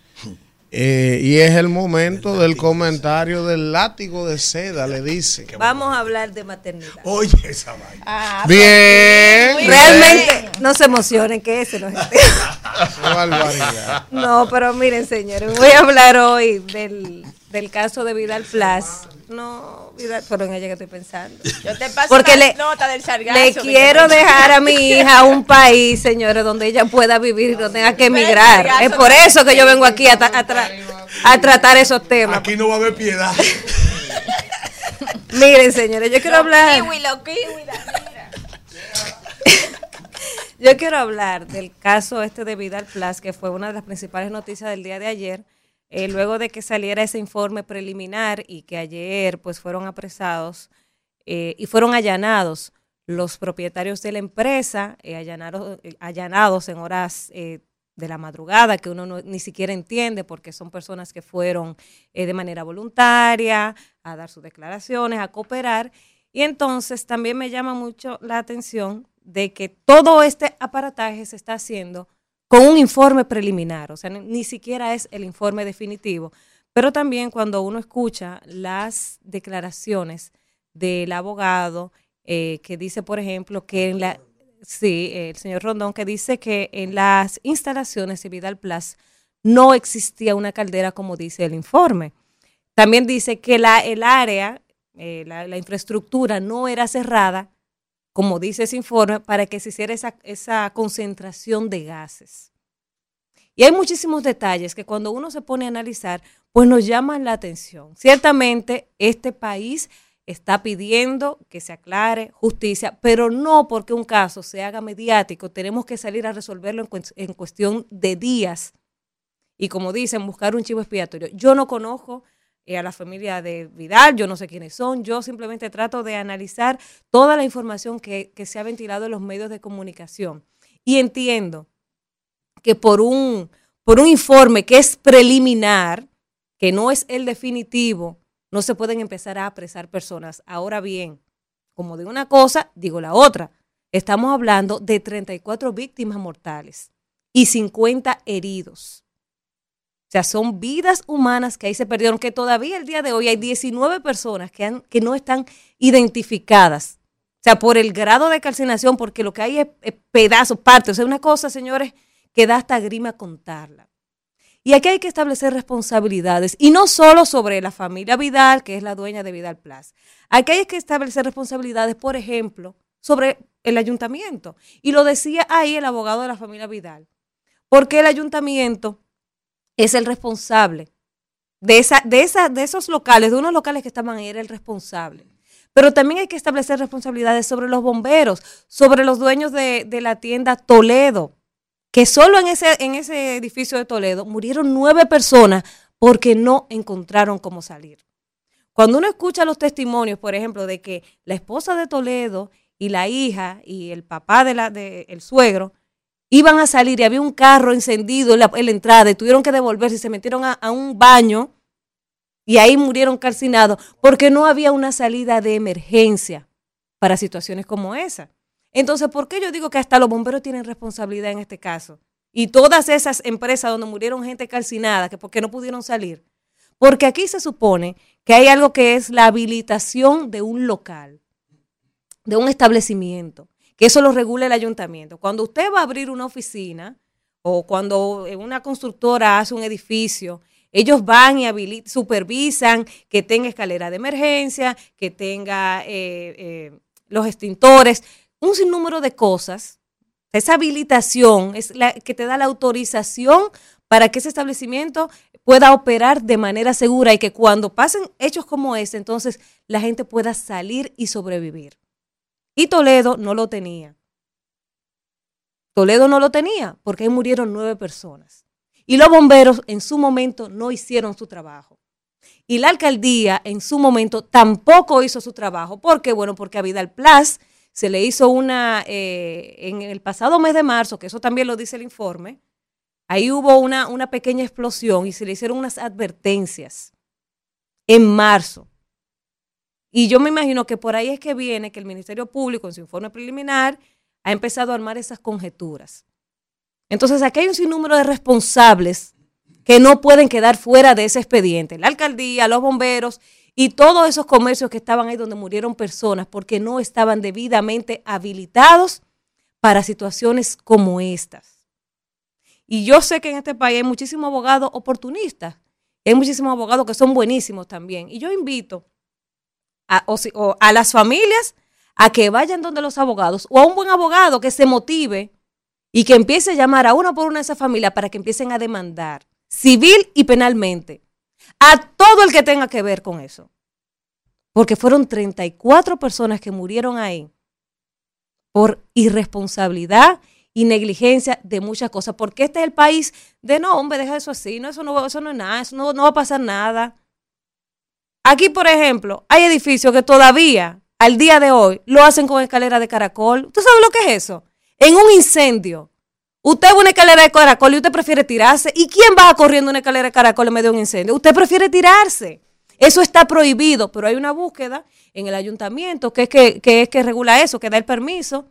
Le llevan el diseño con la escalera que lleva y entonces hacen, ponen su escalera de caracol. Y cuando ve el supervisor, usted sabe lo que pasa. Y lo digo porque donde yo vivo es así. En lo plano hay una cosa. Lo que está depositado en obra pública es una cosa. Y mi edificio tiene escalera de caracol que no está permitido. Entonces, esto que pasó ahí en San Cristóbal, señores, no nos sorprendamos si pasa de nuevo. Y ha pasado anteriormente y va a seguir pasando, porque este es el país de dejen eso así, de que a nadie le importa, de que no hay régimen de consecuencias. Y cuando queremos tener régimen de consecuencias, nos vamos por lo más débil. Y no, y no responsabilizamos a todos los actores, porque en este caso de San Cristóbal son muchos los responsables de lo que pasó ahí. Son demasiados los responsables. Entonces aquí hay que demandar al ayuntamiento, a los bomberos y a todas las empresas que tuvieron responsabilidad de que gente murieran ahí calcinadas en esta tragedia, que todavía, todavía no se sabe, porque hay gente, hay 50 heridos, hay muchos que están de gravedad, todavía puede seguir muriendo gente ahí. Son 50 heridos. Entonces yo creo que hay que desvincular de este caso el tema mediático y no querer que resolverlo y ya metimos dos presos y se acabó y se solucionó. No, son muchas cosas que aquí todavía hay que esclarecer con este caso de Vidal Plus. Isidro. Rumbo de la mañana. 8, 17 minutos, continuamos con este rumbo de la mañana. De Alfonso, ¿eh? Que, yo, que, yo, tengo chicote, que él a mí no me va a responder. ¿Cómo así? Vamos a seguir con los comentarios. Vamos a los comentarios. Y es el turno del profesor Manuel Cruz. Señores, gracias a toda la gente, ¿verdad? Que día tras día, pues, nos brinda el privilegio de buscar nuestros comentarios. Miren, yo quisiera en el día de hoy referirme y dirigir mi comentario de manera exclusiva al honorable señor presidente de la República.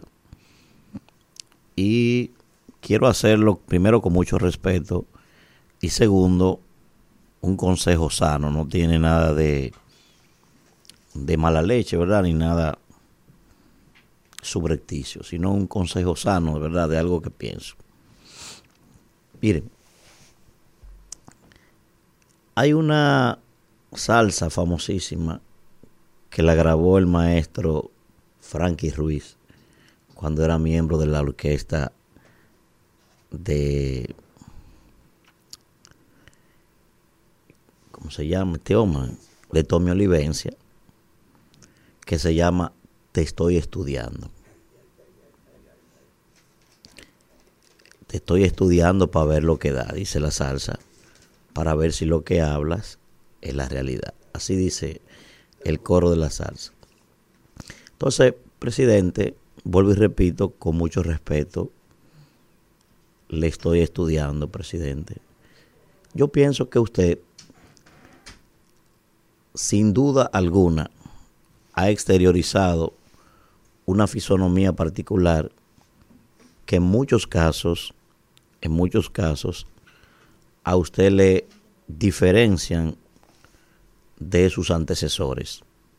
Es totalmente cierto que en muchas cosas usted no se parece a los políticos que le han antecedido.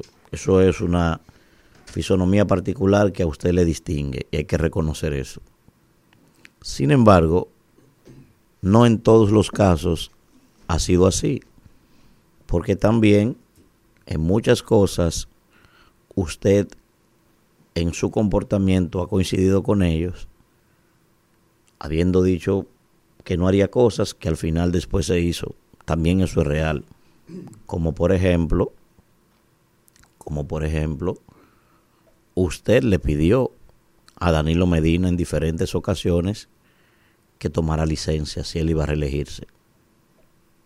Y sin embargo, le llegó esa misma oportunidad a usted y hoy usted dice que la ley no le obliga a hacer eso. Segundo elemento, también usted debe recordar que usted se manifestó en diversas ocasiones en contra de la reelección presidencial. Y yo sé que eso es un tema muy coyuntural, que lo hemos analizado aquí, y pienso que usted tiene el derecho de intentarlo. Ya eso es una responsabilidad del pueblo saber si, si le va a legitimar con el voto. Pero también usted se pronunció en contra de eso y hoy está detrás de eso. Entonces, eso significa que en algunos momentos también usted ha coincidido con sus antecesores, aunque usted en muchas cosas no se parece a ellos. Mire, el tema de las reelecciones muchas veces, sobre todo en países pobres como este, la reelección misma no es en sí algo malo. Lo que sí deteriora ese proceso regularmente es el escarceo de la búsqueda. Las cosas que se hacen para buscar esa para buscar esa esa meta. ¿A qué viene esto? Primero, ya se ha anunciado oficialmente que este sábado el presidente va para la calle. Y aquí mi consejo, presidente. Vuelvo y repito con mucho respeto y, y es un consejo sano. Usted ya va para la calle, vi un sinnúmero de actividades ahí que está anunciando su asesor de campaña. Y lo primero que yo creo que usted debería hacer, presidente, humildemente sé que usted no me ha pedido ningún consejo, primero es definir cuál es el horario que usted le va a dedicar al gobierno. Usted, bueno, perfectamente puede decir, el presidente de la República, como es un servidor público, va a estar trabajando quizás de 8 a 5, de manera ordinaria, y cualquier cosa extraordinaria que se presente en el gobierno lo va a estar viendo. A partir de, de ese horario, el presidente va a estar haciendo campaña. ¿Para qué? Para que primero se sepa que es una cosa está separada de la otra y segundo para que usted no le dé abono a la oposición para que entonces digan que usted lo que está es utilizando los recursos del Estado o dejando de trabajar para estar metido en política. Yo pienso que lo correcto sería que usted diga, bueno, de lunes a viernes yo voy a estar quizás hasta las 6 de la tarde y a partir de ahí en todo lo que voy a participar son en actividades proselitistas. O yo voy a estar de lunes a viernes dedicado al gobierno y solo los fines de semana me voy a dedicar a la campaña abierta. Pienso que eso es un, pienso que es un, un ejercicio prudente para que usted pueda mantener lo que ha estado planteando, ¿verdad? De diferenciarse de los demás en este proceso. Ese es el primer paso. Segundo paso que yo pienso que debe tomar en cuenta también, presidente, es el hecho que así como usted ha dicho, y hoy lo, lo confirma también, lo reitera el consultor jurídico, de que no va a permitir que se utilicen los recursos del Estado por parte de los funcionarios en el proceso de reelección, yo pienso que debe empezar a tomar medidas con ellos para que cuando usted se traslade a un lugar, usted sabe que los presidentes no van solos, mucho menos en un proceso de reelección, ellos también tengan en cuenta de que hasta en el vehículo que se están moviendo en muchos casos es del Estado. Porque usted dirá, bueno, es una nimiedad. No, no es una nimiedad. Cuando usted mueve a 50 funcionarios en vehículos de alto cilindraje, ¿eh? ese vehículo de alto cilindraje es el combustible que usa de nuestro dinero. Cuando ese funcionario deja de trabajar en su oficina para irse quizás a las 10 de la mañana, a las 11 de la mañana, a sentarse al lado suyo, es un funcionario que cobra un salario de nuestros impuestos. Eso es recurso del Estado también. Entonces yo pienso que deben ponerse de acuerdo en esa dinámica, ¿verdad? Y con mucho respeto le estoy pidiendo esto, para que eso no se pueda ver como un proselitismo excesivo, que yo sé que lo han hecho otros, yo no, yo no le estoy diciendo que solo es usted, porque no quiero tampoco ser aquí mezquino, sí lo han hecho otros así, como le estoy diciendo ahora. Usted mismo es que ha dicho que usted es el cambio. Usted mismo es que ha dicho que usted es la diferencia, ¿verdad? Y por eso yo le estoy haciendo estas observaciones y dándole este consejo sano. Pienso que debe tomar en cuenta eso. El funcionario que lo quiera acompañar, que busque un vehículo suyo. El funcionario que lo quiera acompañar, que no ande en todas esas placas oficiales en las actividades que son políticas. Porque la oposición lo va a utilizar eso para, para acabarlo. Y va a ser con razón si así pasare.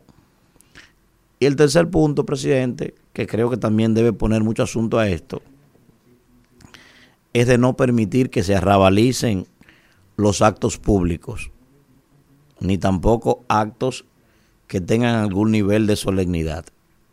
Me explico. Todo el mundo sabe que en los procesos de reelección que hemos tenido, donde quiera que se está inaugurando una obra, los funcionarios, de graciosos, algunos que forman movimientos, empiezan a llevar personas para que empiecen a vocear, presidente te queremos, presidente te amamos, y presidente todo ese tipo de cosas. Entonces, yo pienso que lo correcto, presidente, también para diferenciarse en este proceso es que eso no pase. Primero, porque todo el mundo sabe que esa es una práctica que se mueve con grasa, fundamentalmente. Ninguna persona que tenga dos hijos gritándole hambre, que tenga a una mujer diciéndole que hay que pagar la casa y que la luz llegó de 5 o 6 mil pesos, ¿eh? y que encima de eso no tenga ni siquiera trabajo, no es verdad que una persona que esté pasando necesidad va a dejar de ir a su trabajo o va a dejar de ganarse una chiripita de que para ir a coger un cartelón para vocearle a cualquier presidente, al que, al que fuera, presidente te amo. Eso no es verdad. Ahí van dos tipos de personas solamente. El que tiene su asunto en el gobierno que quiere defenderlo y quiere mantenerlo, ¿eh? y el que está desgranado, que no encuentra ni una chiripa y que ese día le van a dar 300 o 400 pesos para hacer ese ejercicio. Son los únicos dos grupos que van a hacer ese tipo de cosas. Y cuando va un empleado del gobierno, del gobierno que fuera, y de la institución que fuera, a hacer ese ejercicio, lo que está yendo es un empleado al que yo le pago con mis impuestos, dejando de trabajar para ir a hacer una actividad para la que no le estamos pagando. Eso también es recurso del Estado.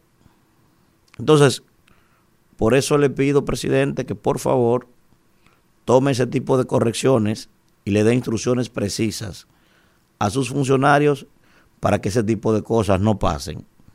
Y de esa forma entonces usted no vea maltratado, ni ellos tampoco se empeñen en maltratar la palabra que usted ha empeñado de que usted no va a permitir que su reelección se parezca a la de sus antecesores. Pienso que eso es correcto y repito, es un consejo sano, no tiene ninguna mala intención. Ojalá, ojalá que la pueda tomar en cuenta. Adelante, Isidro. Rumbo de la mañana. Bueno, regresamos en este rumbo de la mañana cuando son las 8 y 30 minutos. Miren, hay que eh, comentar que RCC Media, la cadena, ¿verdad? Es la más importante cadena de comunicación de la República Dominicana, pues organizó como cadena eh, un primer debate político entre precandidatos a diputados del PRM. A propósito, ustedes saben que ya nosotros hace meses tenemos un segmento que se llama Debates en el Rumbo y que habíamos anunciado también que nosotros como espacio vamos a estar creando un segmento semanal, ¿verdad?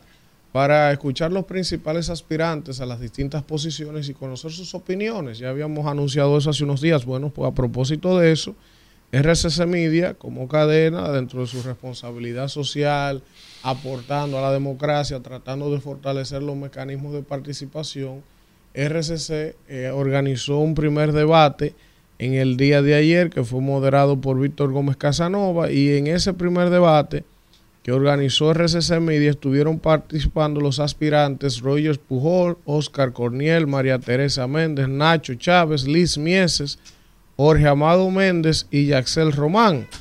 Eh, son candidatos a diputados de la circunscripción 1 del distrito, de distintos partidos, y allí cada uno de ellos tuvo la oportunidad de fijar sus opiniones y sus visiones sobre distintos temas, por ejemplo, el matrimonio entre personas del mismo sexo, sobre el aborto, eh, el tema de los principales, eh, las principales preocupaciones y visiones que ellos tienen de llegar al Congreso de la República, cuáles serían los temas que abordarían. Así que RCC Media sigue a la vanguardia de los medios de comunicación del país, tratando de elevar el nivel de la clase política, de que el debate se instituya como un elemento obligatorio.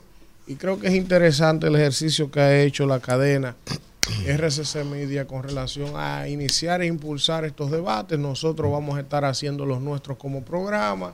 Y eso se suma a una serie de esfuerzos que han hecho organizaciones como Ángeles, como el CONEP, como el CODES, también que estamos tratando de impulsar de que el debate se instaure como una pieza obligatoria dentro del elemento político para hasta para los regidores y vocales.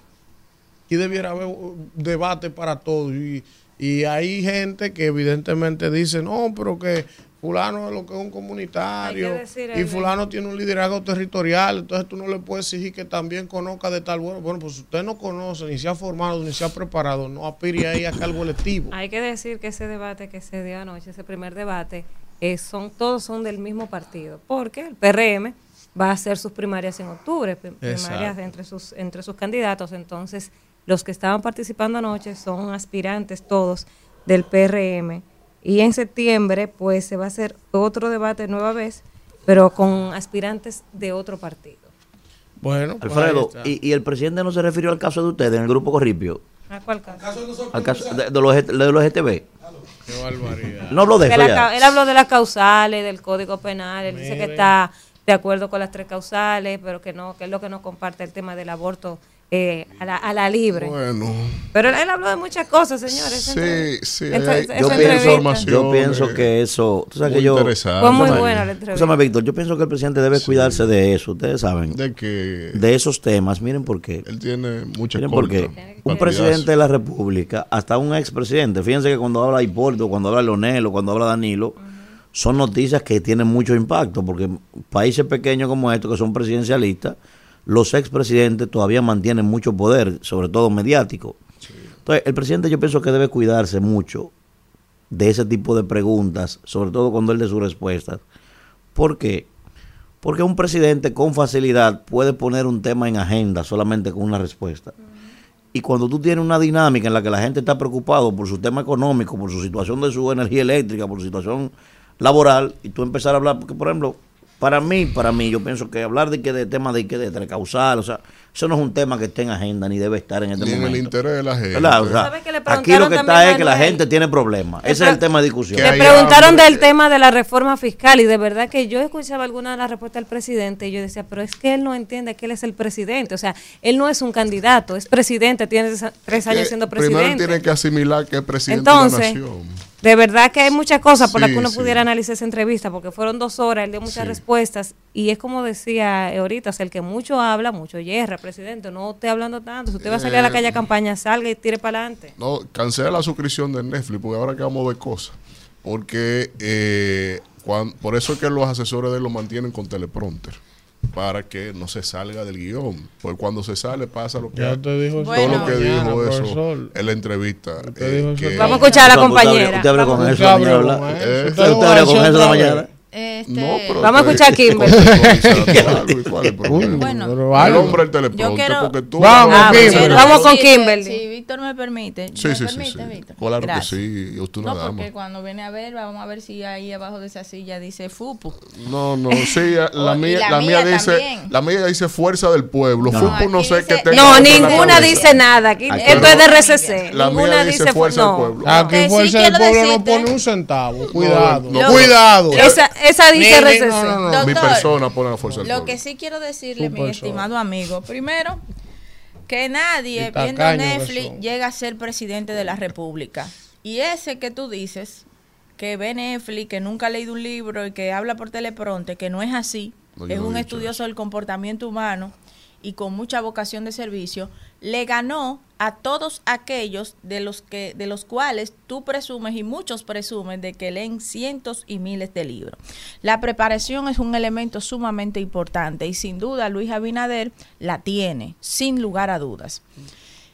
Pero también hay que tener vocación de servicio. Yo como política defiendo que de nada me sirve un gran profesional preparado, con maestría, con, con doctorado, con esto, cuando en, en su corazón está lleno de malas intenciones y además de eso no tiene vocación de servicio. No estoy diciendo que otros líderes dominicanos no la tengan porque propiamente para ser presidente de, de la República hay que tener algunas condiciones. Bueno, el que se sienta aludido, elementos. actúe, pero Sí, tú hablas que- no sé con lo- quién en la cabeza. Lo que sí, lo que sí quiero destacar el hecho de que ese discurso que tú tienes aquí y que desde hace muchísimo tiempo, todos los días, desde que eh, tienes la oportunidad de hablar por el micrófono, ¿De quieres qué? decir de que Luis Abinader no es un hombre preparado y tal. No lo no es ¿Cuándo así. yo he dicho que él no es No es así. Decir que una, Pero un presidente de la espérate, República espérate. dedica No, su no, no, tiempo no, a ver Netflix, Póngase el chaleco. eso no es así. ¿Cuándo Lo yo he dicho primero que él no es preparado? Permiso, mira. Ah, pero lo un primero es o un debate aquí del oficialismo. Debate, te- el monólogo lo has tenido tú toda No, la pero te estoy escuchando y me está imputando algo que yo no he dicho. Y, lo- Ok. y te preciso. Yo no he dicho que él no es preparado. Ni na-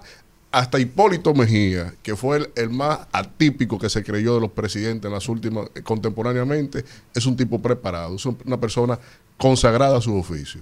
Nadie llega a esa posición, aún sea desde el campo que salga, de la humildad del campo, a una posición de presidente sin sabiduría. Estamos de acuerdo. Entonces, yo, no- yo no minimizo eso en lo absoluto. Ah, y segundo, bueno. Yo entendí la mal, investidura, muy mal, por eso le interrumpo. Gracias. La investidura de un presidente, yo, el primero que está claro lo que significa, por lo menos me comparo con quien sea aquí en esta mesa, soy yo.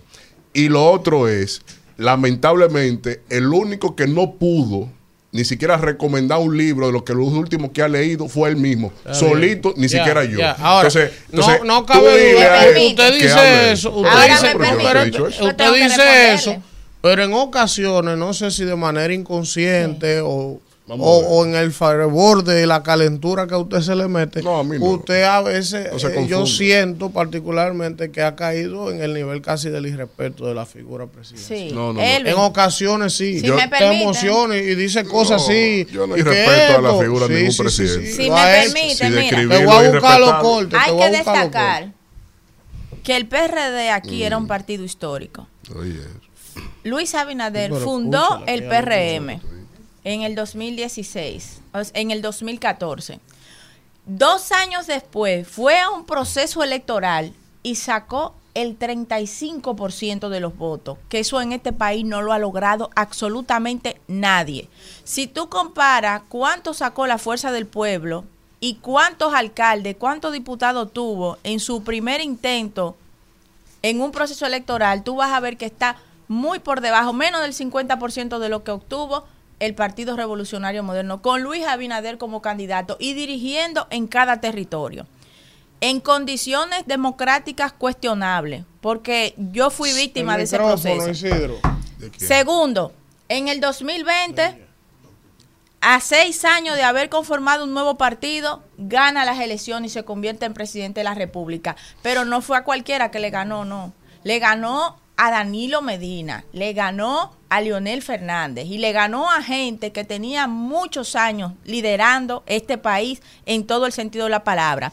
Y no fue un proceso que se vivió. En menos de tres meses se vivieron tres procesos en este país. En oposición, sin recursos. Usted sabe lo que es hacer eso. Y mantener la estabilidad nacional. No des- desestabilizar el país como lo hubiese hecho cualquier responsable irresponsable cuando se suspendieron las elecciones. Usted sabe lo que es decirle a, a la oposición que se suspende un proceso electoral a 400 candidatos a alcalde que entregaron sus recursos, todo lo que tenían, más de 4 mil candidatos a regidores, eh, y la oposición aceptar, sí, vamos a ir a otro proceso y no desestabilizar el país. Eso Bien. es ser responsable. Mire, líder, para Ah, irnos pues a la- para hacer solo, un contacto, para ah. hacer un contacto, digo una cosa. Yo estoy hablando de la Sí. Mire, compañera, Oye, algo que dice alguien en el chat. Recuérdense que en las algo. elecciones pasadas ustedes ganaron con la ayuda de Está Leonel. bien, vamos, miren. Con la ayuda de Leonel. Vamos. Ah. Yo no he visto el pacto. Señores, ¿Dónde vamos. está el Pero pacto? ayúdenme porque ya, Aquí miren, una cosa. acuerdos. Kimberly, vamos, oye. Una Además, Juan cosa. Hubiera lo dijo vamos, ayer aquí. Kimberly, vamos. Apágame el de ella ya, porque es un monólogo también. Aquí todos son monologuistas. No, ningún Oigan todo. una cosa. Ningún todo. Yo fuera el presidente de la República, yo fuera el presidente de la República y yo me sentara hoy a ver esa entrevista del grupo Corripio dos horas tranquilo, solo en un cuarto, sin más nadie. ¿Y sabe lo que yo hiciera si yo fuera el presidente saliendo de esa entrevista dos horas? Cancelar a todos los asesores míos en materia de comunicación y asesoría política, todos los cancelara. Si él Son se muchos, sienta hoy, muchos. si el presidente se sienta y ve esa entrevista hoy, Son tranquilo, solo, y analiza las respuestas que él dio ahí, yo estoy seguro que si él debería cancelar todos Hay asesores. que uno de esos asesores que yo sé que le respondería Sol, si el presidente le dice eso. de- ¿Sabe qué le respondería? Diga usted que yo lo voy a decir ahora. No, no, mira, eh, Sí. yo estoy preocupado por Yo una te, yo te noticia puedo que... decir lo que va a hacer el presidente después de esa entrevista. ¿Tú quieres saber? ¿Qué va a hacer? ¿Qué va a hacer? Mira, te lo voy, a, te lo voy a leer. Ilústrenos. No, no me lo lea, Sábado dígame. 2 de septiembre. No. Ah, él lo dijo Acto que- político en el multiuso de Sabana Perdida de Santo Domingo Norte, Él lo 10 dijo. AM.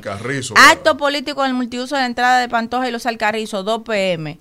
Acto político en el play de softball de Las Caobas, Santo Domingo Este, 4 PM. Y el domingo va para Santo Domingo Este y otras demarcaciones de la provincia de bien, Santo Domingo. bien. Adelante, Ahora Alfredo. es que Luis Abinader va para la calle. Ahora es que vamos a saber dónde Se va a encontrar por la calle. Vamos, Alfredo, vamos. Adelante, Alfredo.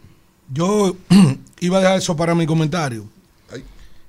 No podemos. Hay un acto de mucha preocupación, de verdad. Ustedes saben lo que pasó en estos días en la carretera Maya, un, asalto histórico, ¿verdad que sí? Sí, sí, sí, sí. Una vaina nunca vista en República Dominicana. Se robaron dos presos peligrosos sicarios. Hay uno que no se ha entregado, el presidente le dijo que se entregue. En Loma Miranda, anoche, Ay, sí. se encontraron Dos personas esposadas quemadas, Así es. ajusticiadas. Eh, matadas parece por un ajuste de Sí, cuenta sí, por encargo Porque están esposadas. se están esposadas. Eso sucedió en Loma Miranda. Yo no sé qué piensa hacer el presidente de la República, que todos los lunes va al Palacio de la Policía, pero aquí hay una situación de delincuencia desbordante Sí, sí, sí.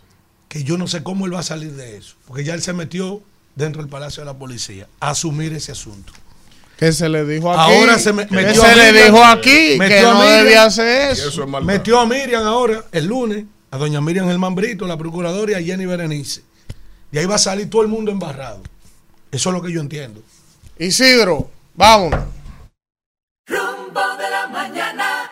Regresamos en este rumbo de la mañana y vamos con el comentario de los temas geopolíticos más interesantes de la Radio Nacional. Analista internacional de fuste, catedrático, Catedrático diplomático, académico, próximo Canciller. canciller de la República. Aunque No, sea no, no. 20 Y años. yo he mentido, yo he mentido.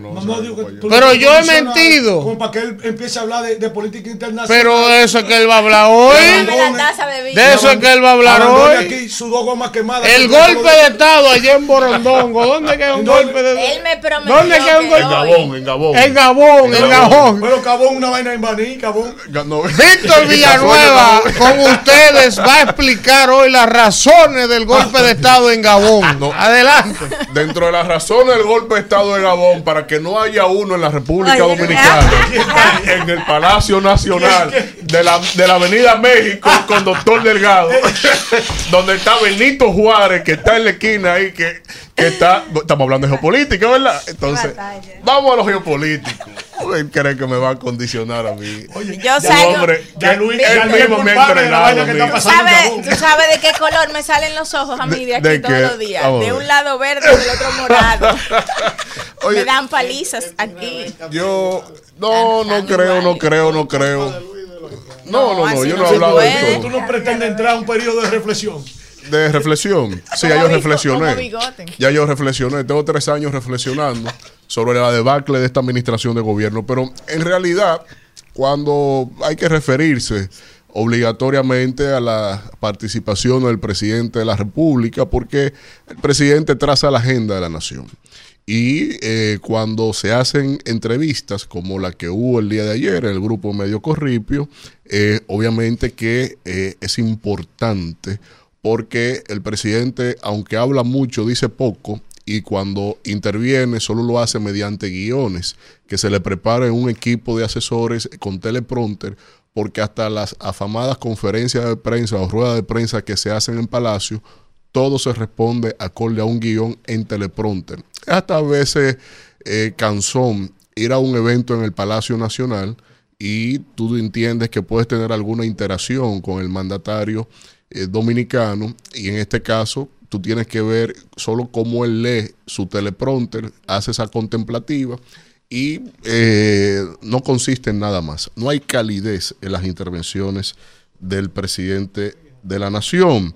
Pero dentro de todas las cosas que se pueden señalar del presidente, de, lo que, de los temas abordados el día de ayer, a mí me llamó la atención uno en particular, dado precisamente a lo que decía mi compañero Alfredo, de cara a lo que es la situación de seguridad del país, es muy, es muy cuesta arriba la realidad que se está viviendo en delincuencia y crimen organizado. Personas que se dedican al tema seguridad están muy alarmados con la participación de muchas bandas, no solo en el orden del microtráfico, sino también de las bandas narcotráfico a nivel regional que están teniendo incidencia aquí y me revelan inclusive, y eso es un dato muy, muy demoledor, que se tiene inclusive participación ya en el terreno de la República Dominicana de las maras salvatruchas del Salvador. Y este tipo de acciones que estamos viendo, que no eran comunes ni siquiera en el crimen organizado en el país, tipo como que tenemos aquí un guion de Clint Eastwood, en donde se están eh, eh, robando a los presos en los traslados, eh, encontrando personas calcinadas en vehículos eh, atadas, tener este tipo de secuestros y un sinnúmero de cosas que realmente llama mucho a la preocupación.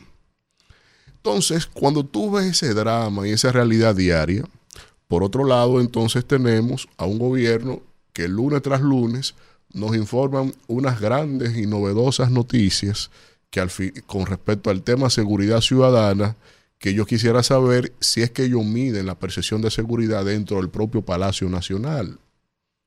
Porque usted decir, oficializar el dato, que en apenas cinco semanas el presidente logró con solo visitar el Palacio Nacional, hacer contemplativas de estadística, porque ahí no se toma ninguna decisión de, de Estado, en las causales que inciden en el individuo a delinquir. Y no se está tomando ninguna medida, sino contemplativa de lo que va pasando. Con solo eh, Luis Abinader visitar el Palacio Nacional, hemos bajado un 38% la criminalidad en la República Dominicana, como anuncia el lunes pasado la vicepresidenta de la República. Un 38%. Usted sabe lo que implica en términos estadísticos de coordinación y esfuerzo reducir un 2% a la criminalidad. De hecho, en, en, las proyecciones que se hacen en estadística a lo largo de años, es eh, a ciclos de un año, a ciclos de 12 meses que se calcula el término de la reducción de la criminalidad. Pero el gobierno del cambio ha logrado tener una fórmula tan única que ha logrado bajar 38% de un lunes a otro lunes. Y es una cuestión que yo no sé en cabeza de quién ellos entienden que eso se puede creer. No es que uno viene aquí con un afán de criticarlo todo ni nada, pero uno tiene una dolencia social, uno tiene una responsabilidad de analizar y aquí uno no viene a, tap- a- a taparse el sol, a tapar el sol con un dedo, a chuparse un bobo, con todo lo que en términos propagandísticos quieren imponer a esta gente como una manera hasta aviesa, porque ni siquiera son éticos, no guardan ni siquiera la vergüenza o las formas. Y salir a vanagloriar cuestiones que no son, que no son reales, es la peor de las noticias que se le puede decir a una gente en medio de la desgracia. Tú estás velando un cadáver de un individuo que fue víctima de una circunstancia de delincuencia y escuchar la televisión o escuchar que te están diciendo que el gobierno dijo que esto bajó. Es como decir, tú crees que falleció, pero él está vivo, mira lo que está vivo. Es como que te digan eso, en ese dramatismo. Pero en el palacio no se entiende eso.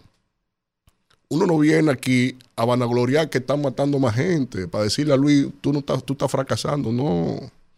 Es que insisto en eso. Esto no le tomó por sorpresa a él. Por eso fue un tema medular en su campaña electoral. Por eso vino con la pantomima de Rudolf Giuliani aquí y, y pregonó que tenía un plan y dijo en entrevistas, así como esa, que yo no sé a cuál de, las dos, de las dos condiciones de falsante se le tiene que tomar en cuenta, si la falsedad de lo que dijo en campaña o la falsedad de lo que está diciendo en gobierno. De que en, en seis meses él iba a tener control de la delincuencia y en dos años la criminalidad habrá reducido, se habrá reducido a la mitad. Y al tercer año aquí ni se iba a hablar de delincuencia y mire por dónde vamos. Y esas son expresiones netamente de él. Ahora, que yo la, que yo la ponga en el tapete, que yo venga y lo plantee ahora, yo estoy faltando el respeto a ese señor. Soy yo que, que estoy faltando el respeto a la verdad, a la razón, a las circunstancias que vivimos diariamente nosotros aquí. Que ubiquen bien quién es el falsante en esta cuestión. Porque un presidente, un mandatario, es la fuente de esperanza en países como los nuestros, con tanta debilidad y deuda social acumulada. Un presidente tiene que siempre estar al tono de las expectativas de las colectividades. Pero tenemos a uno que lo que se dedica es a falsear las cosas, solito, que nadie se la pide. Nadie le obliga a falsear las cosas. Él tiene el placer de hasta escudarse que él es el nuevo, el novedoso en la presidencia de todos los que están en el, en el político dominicano. Y escudarse, yo estoy transformando como lo enuncia, pero haciendo algo de verdad. No invirtiendo más dinero en propaganda que en políticas públicas. Aquí vale más los 9 mil millones casi de pesos que invierte en propaganda solo en presidencia, porque tienen instituciones como la Policía Nacional que hasta de ahí pagan publicidad en efectivo. Toman instituciones de distintos ministerios que pagan publicidad en efectivo. Y el afán principal es ese, pero no en hacer una gestión de gobierno que se le destaque el mérito. Porque yo sé que él está consciente de que él no fue electo a mérito de su persona, porque él es la resultante de un voto castigo a otra, a otra entidad política. Y lo que no ha estado a la altura de haber cumplido con la expectativa de la gente. Y yerra, cae en el error y cae en la falsedad de vender cosas que no son porque ni siquiera a condición de un ilusionista, no, es a condición de que es manipular la realidad diaria de la gente. Entonces, él hace un llamado a que en este asalto que hubo, que se llevaron a dos presos, a, él hace un llamado a la plumita a, Johnny Oscar, Charles Juan y a Tutuma, pero Tutuma no fue que se entregó. Entonces, el, oyen esto, arman el operativo de que rescate de Tutuma y la plumita. Se lo llevan a los dos. Y, la, y, y Tutuma se arrepiente a mitad del camino que él tiene causa y que va para el tribunal. Y, y lo que lo salvaron, lo dejaron en la puerta del tribunal Lo dejaron en la puerta. Bájese usted, buenos días, que le vaya bien. Y cerrar la puerta y siguieron. Oye, con plumita. Entonces, tú estás entendiendo la pantomima de Estado que estamos teniendo en términos de seguridad. Entonces, te llevan a plumita, lo deja, dejan a tu tuma ahí en el, en el tribunal.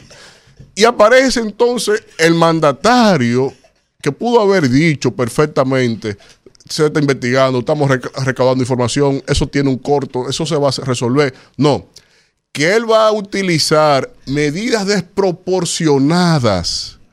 Y tú sabes lo que implica un presidente de una nación en un estado que por sí es anacrónico, tú decir medidas desproporcionadas.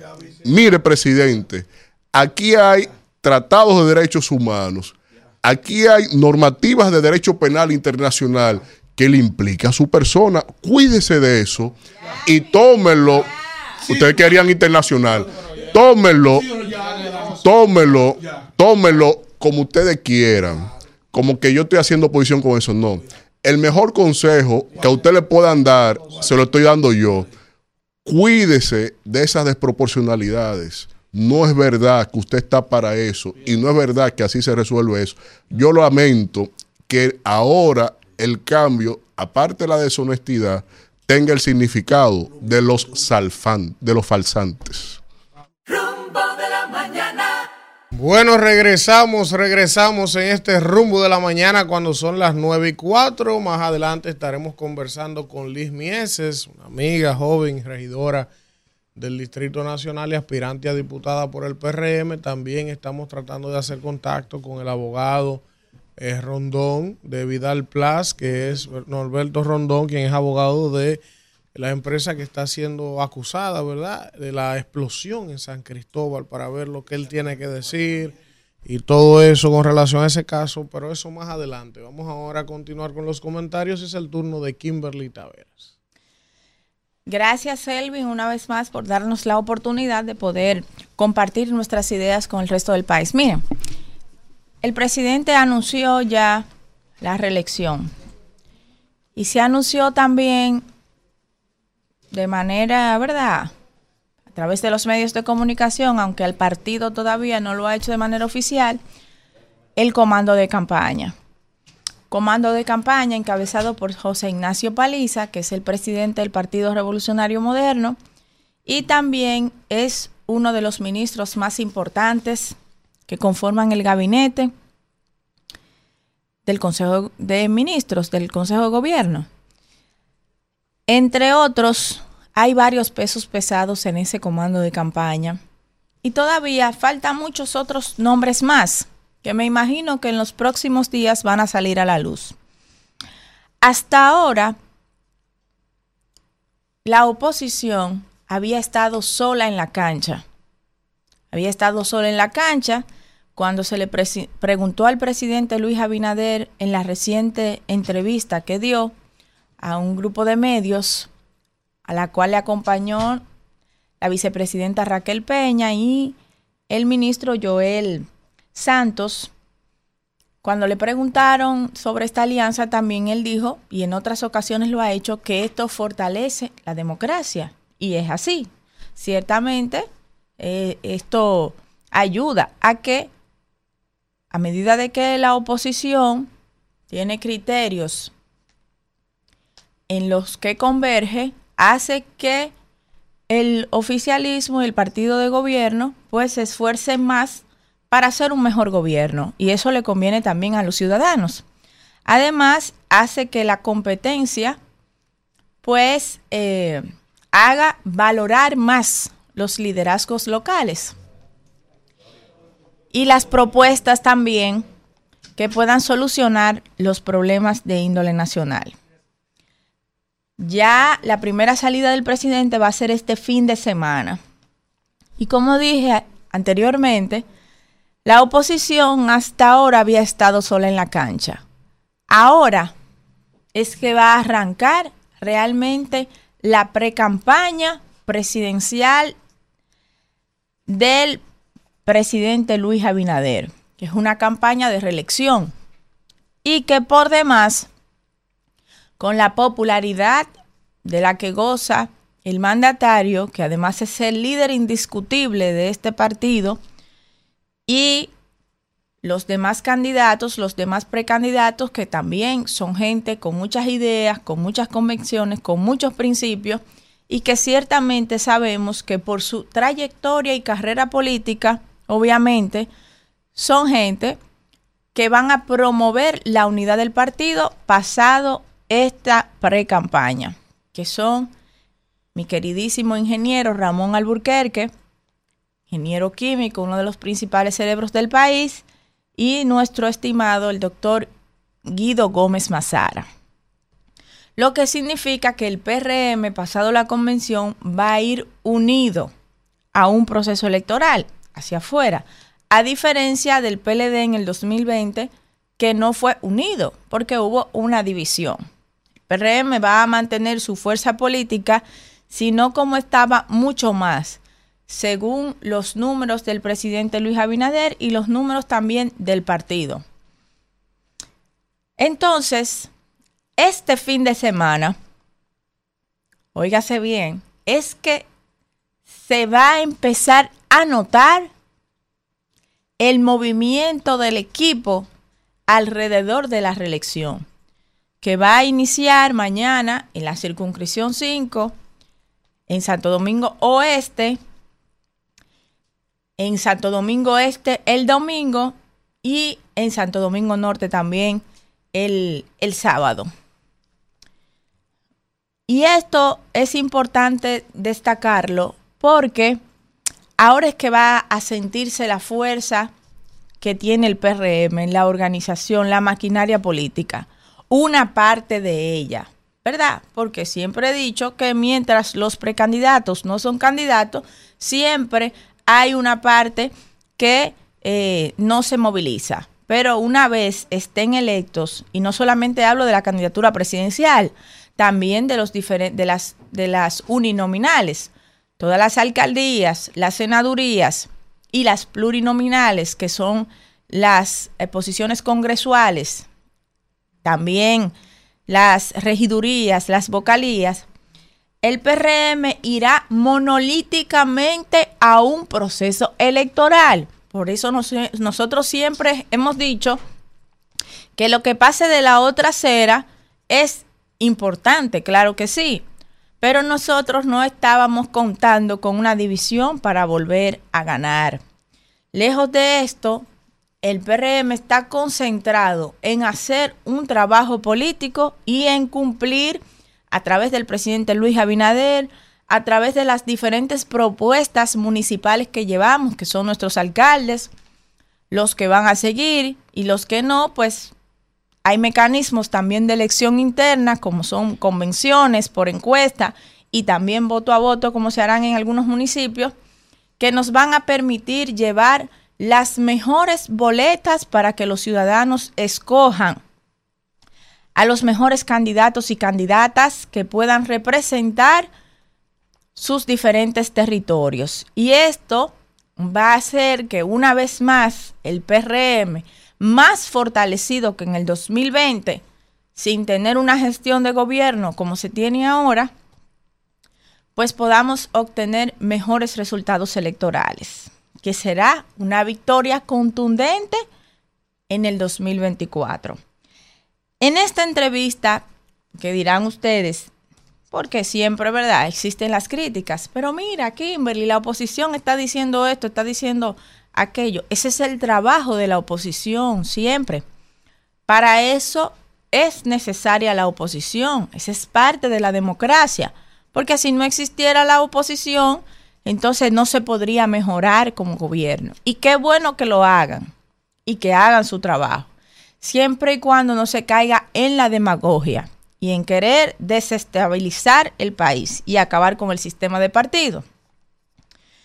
Por ejemplo, en la entrevista que dio el presidente Luis Abinader, que es algo de, de, las muchas cosas que podemos decir de este gobierno, yo quiero destacar de manera particular, porque es un tema que me interesa, es parte de mi formación académica, que es el tema de las energías renovables y la necesidad de diversificar la matriz de generación eléctrica del país, ahora que tenemos el cambio climático, que estamos viviendo las demandas de energía por lo pico de calor a nivel histórico más altas registradas, fruto del cambio climático y la vulnerabilidad por la, por la ubicación geográfica que nosotros tenemos, pues obviamente esto es importantísimo.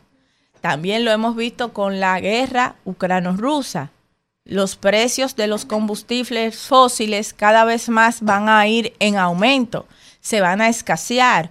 Entonces, diversificar la matriz energética del país no solamente contribuye con el medio ambiente y con la responsabilidad que tenemos según la Ley de Estrategia Nacional de Desarrollo firmada en el 2012, en la cual en el 2010 todos los sectores nos comprometimos con los objetivos de desarrollo sostenibles del país, sino también que asimismo es un tema de seguridad nacional el abastecimiento eléctrico. Y además, mientras más ofertas hay, menor es el precio. Mientras menos oferta hay, más caro es ese servicio, ese producto que en este caso es la generación de energía eléctrica.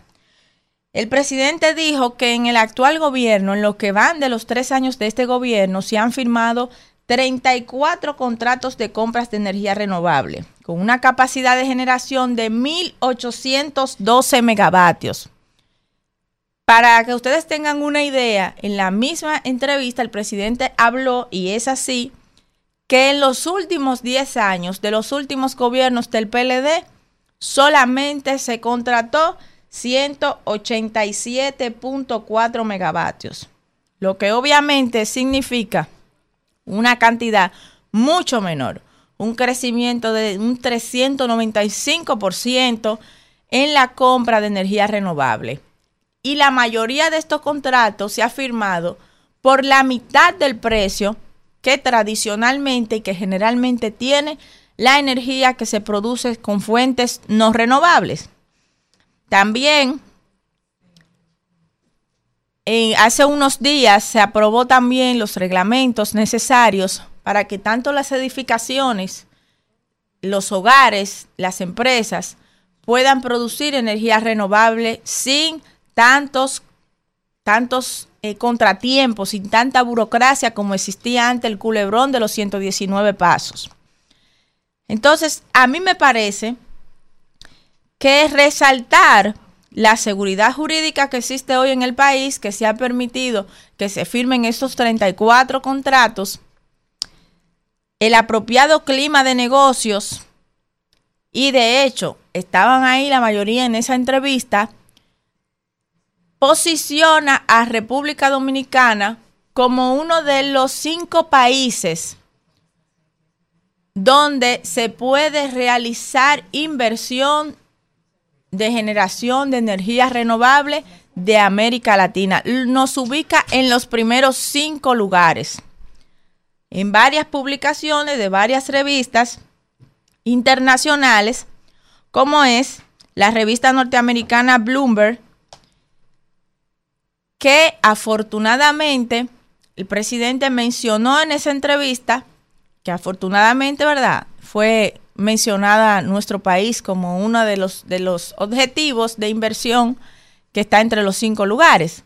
Pero también así, este es el caso de la inversión en energía renovable, pero también así en otros tipos de negocio, como es el caso de la inversión turística, entre otros. Porque la seguridad jurídica es un tema que generaba mucha preocupación antes, usted venía a invertir al país y la burocracia que había, la dificultad para la permisología, que no se sabía, esos obstáculos que salían, por qué se existían, ya uno se imaginaba, ¿verdad? Quedaba en el imaginario de la gente de dónde salían tantos trabas para las inversiones que se hacían, ocasionaba que fuera poco atractivo invertir en República Dominicana, porque no había seguridad jurídica el gobierno de Luis Abinader ha permitido que todas esas inversiones lleguen al país y que el clima de negocios en República Dominicana sea favorable para la inversión internacional.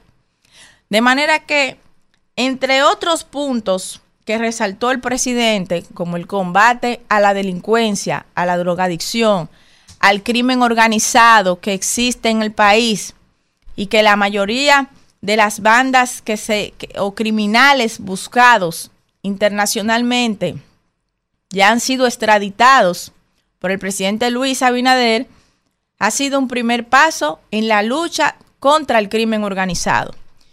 Y así hemos podido notar el esfuerzo que se está poniendo, que es difícil, claro que es difícil. No es con una varita mágica que se resuelven los problemas de 20 años que ha tenido el país. Pero paso a paso los avances se están notando y se seguirán notando.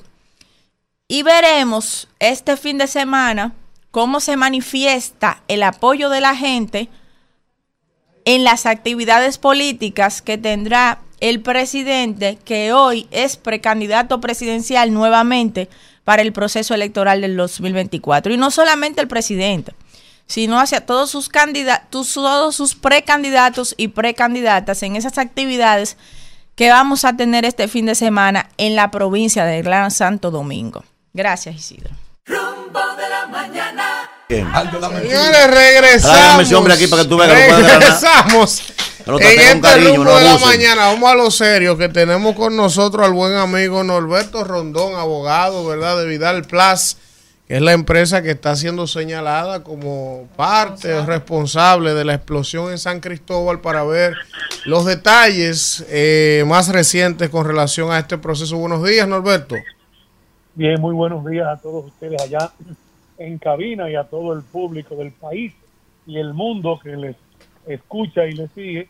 Es un honor para mí, pues, que ustedes me permitan eh, dar la versión nuestra y de nuestros patrocinados eh, al país, porque el país ha sido bombardeado con una serie de desinformaciones maliciosas que solo buscan hundir a una familia cristiana, trabajadora, eh, que no ha cometido ningún tipo penal, ningún tipo de delito. Norberto, ¿cuál es la posición de la familia de Vidal, de ustedes, eh, con relación a lo que se le está imputando? Y si pudieras aclararle a la opinión pública específicamente de qué es que se le está acusando a usted, a ellos, a tus defendidos. Bueno, bueno, lo primero que te voy a contestar es lo último que me preguntaste. Sí. A ellos se le está imputando supuestamente homicidio involuntario y violación a la ley de salud pública, la ley 4201 en su artículo 153, sin especificar cuál de los 28 numerales que tiene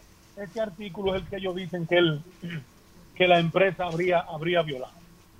Ahora, la situación de ellos es penosa porque es una catástrofe de la que nadie se siente orgulloso.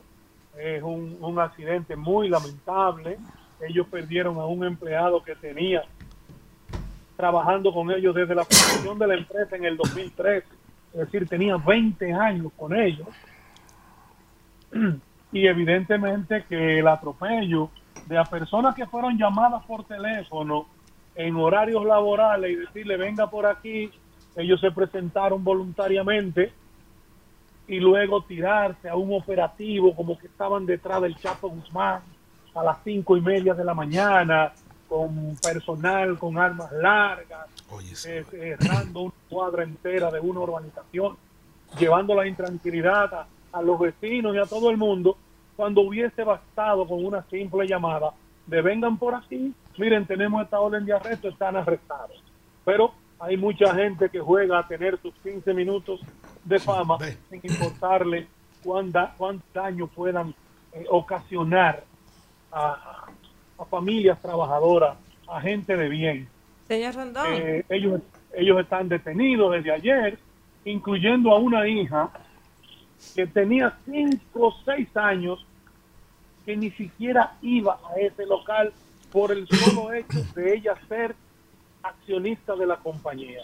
Su, ma, su papá, su mamá pusieron a sus tres hijas porque es una empresita familiar que apenas tenía cuando estaba funcionando 13 o 14 empleados y al momento del siniestro solo tenía tres.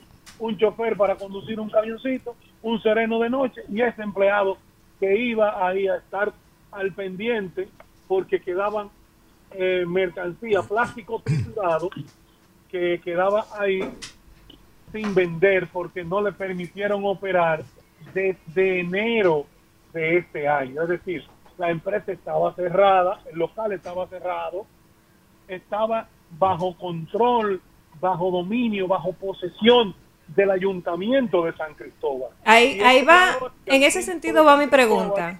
Ni siquiera lo han llamado para preguntarle sobre una cocina que él tenía ahí y sobre la ocupación que desde el sábado 12 ellos habían hecho vía la compañía que va a construir el parqueo y la plaza ahí con maquinaria pesada. En ese sentido va mi pregunta, porque usted, eh, pues dijo, ayer eh, pude escuchar que usted decía que la res, usted responsabilizó al ayuntamiento de San Cristóbal, eso por un lado, o sea, en atención a que usted responsabiliza el ayuntamiento y por otro lado, ¿por qué la empresa aparece registrada que está en otra zona, eh, que la zona de, eh, me parece que Pisa, que se llama, y estaba en el centro de San Cristóbal? No, no, eso es información, información ma- mala que te han dado. Ok. Primero, yo responsabilizo al síndico José Montaz y al ayuntamiento de San Cristóbal porque ya se le habían entregado ese inmueble y estaba bajo su posesión.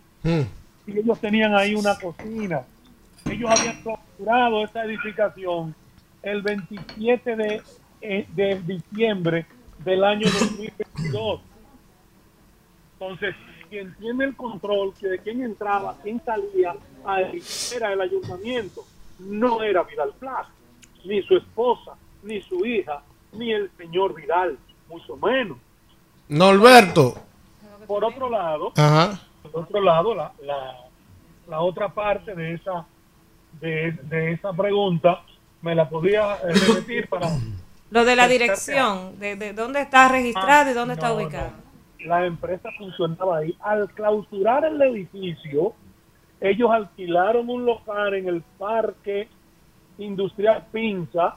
El ayuntamiento le dio una autorización para de uso de suelo para que trabajaran allá y se estaba en el proceso de instalación allá.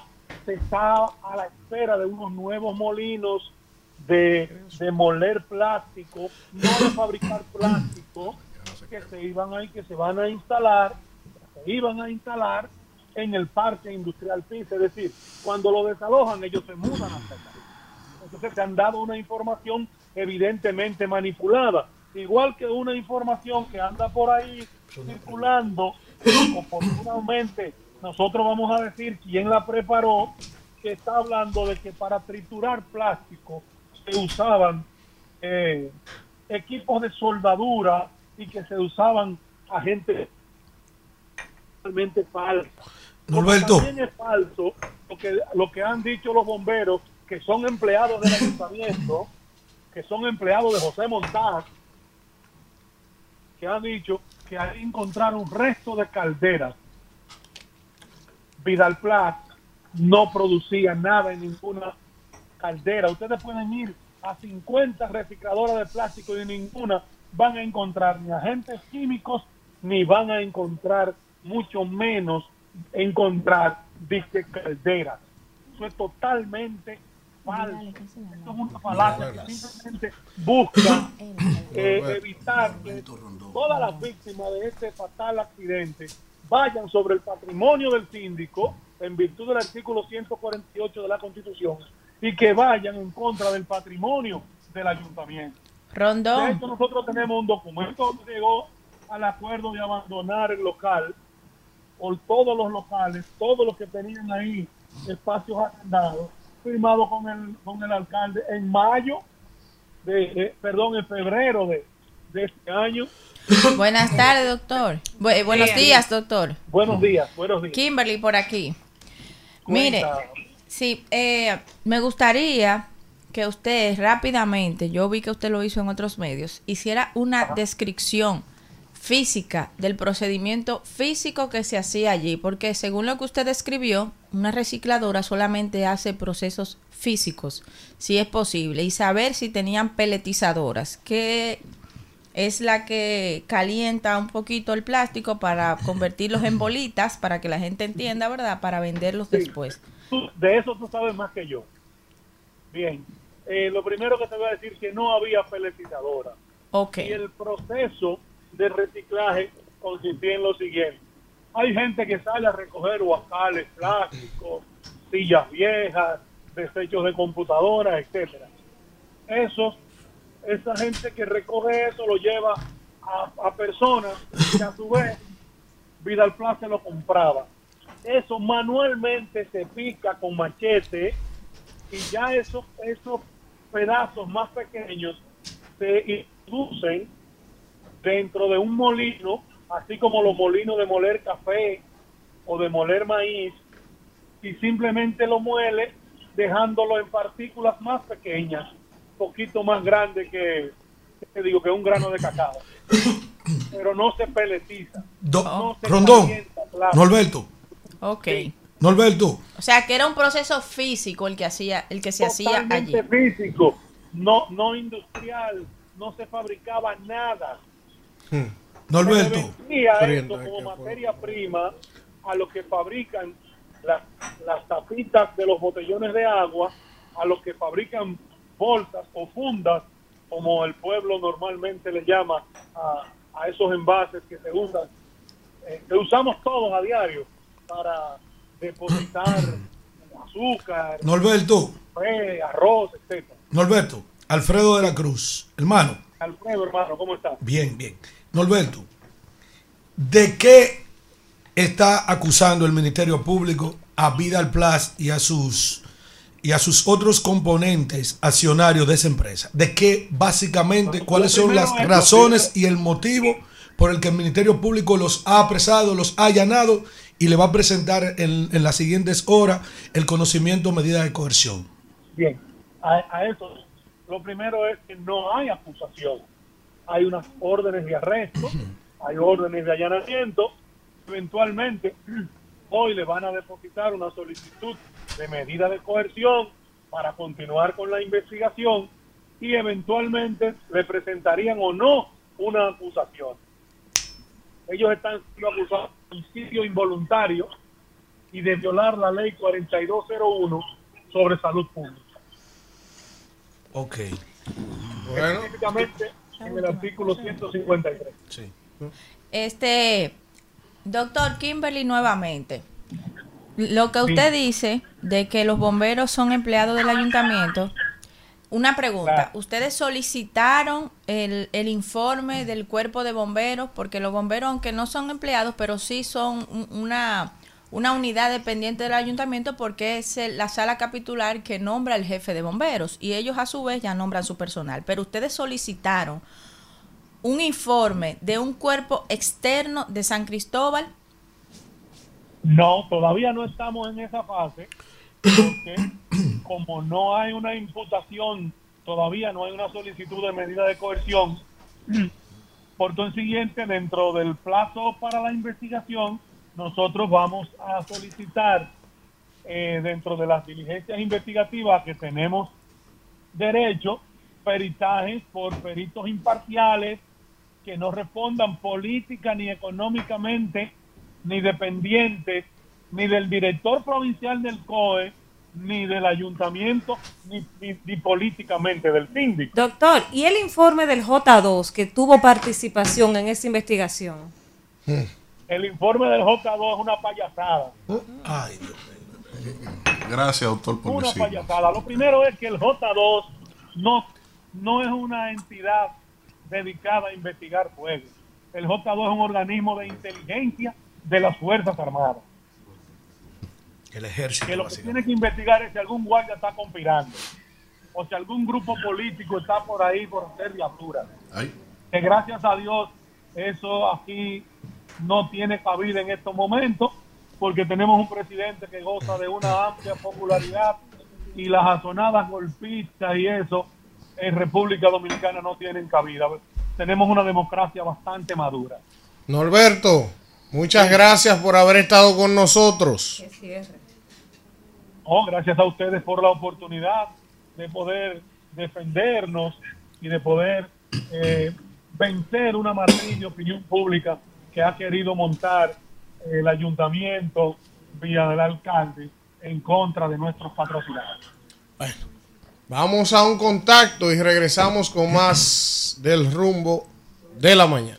Rumbo de la mañana. Bueno, bueno, bueno, regresamos en este rumbo de la mañana y como les habíamos anunciado más temprano, nos acompaña en este momento una amiga nuestra, regidora del Distrito Nacional por el partido PRM y aspirante a la Diputación de la Circunscripción 1, Liz Mieses, ustedes la conocen, también es parte de la familia RCC porque está, está en Sol de los Sábados, ¿verdad? Correcto. Y entonces de la familia, buenos días, ¿cómo está? Muy buenos días, agradecerle la invitación y saludar a todas las personas que sintonizan ya esta plataforma creada y legitimada que verdaderamente se ha convertido ya en un toque de queda para la gente. Muchísimas gracias. Gracias, Liz. Liz, hablar un poco de tus motivaciones eh, aspirar a la diputación en la circunscripción número uno del distrito. Una es un reto primero como mujer, como joven y sobre todo porque la circunscripción uno es una de las más competitivas, de las más duras, donde hay muchos recursos. Hemos visto algunos compañeros suyos que han salido eh, con una exhibición de recursos un poco eh, importante. O de apoyo. Entonces, y de apoyos también. Eh, calma, fiera. Entonces, Liz, tus motivaciones, qué buscas eh, de llegar al Congreso de la República, cuál es tu visión sobre los temas estructurales de la nación, cuál, cuál sería tu aporte desde el Congreso si lograras esa curul eh, como diputada.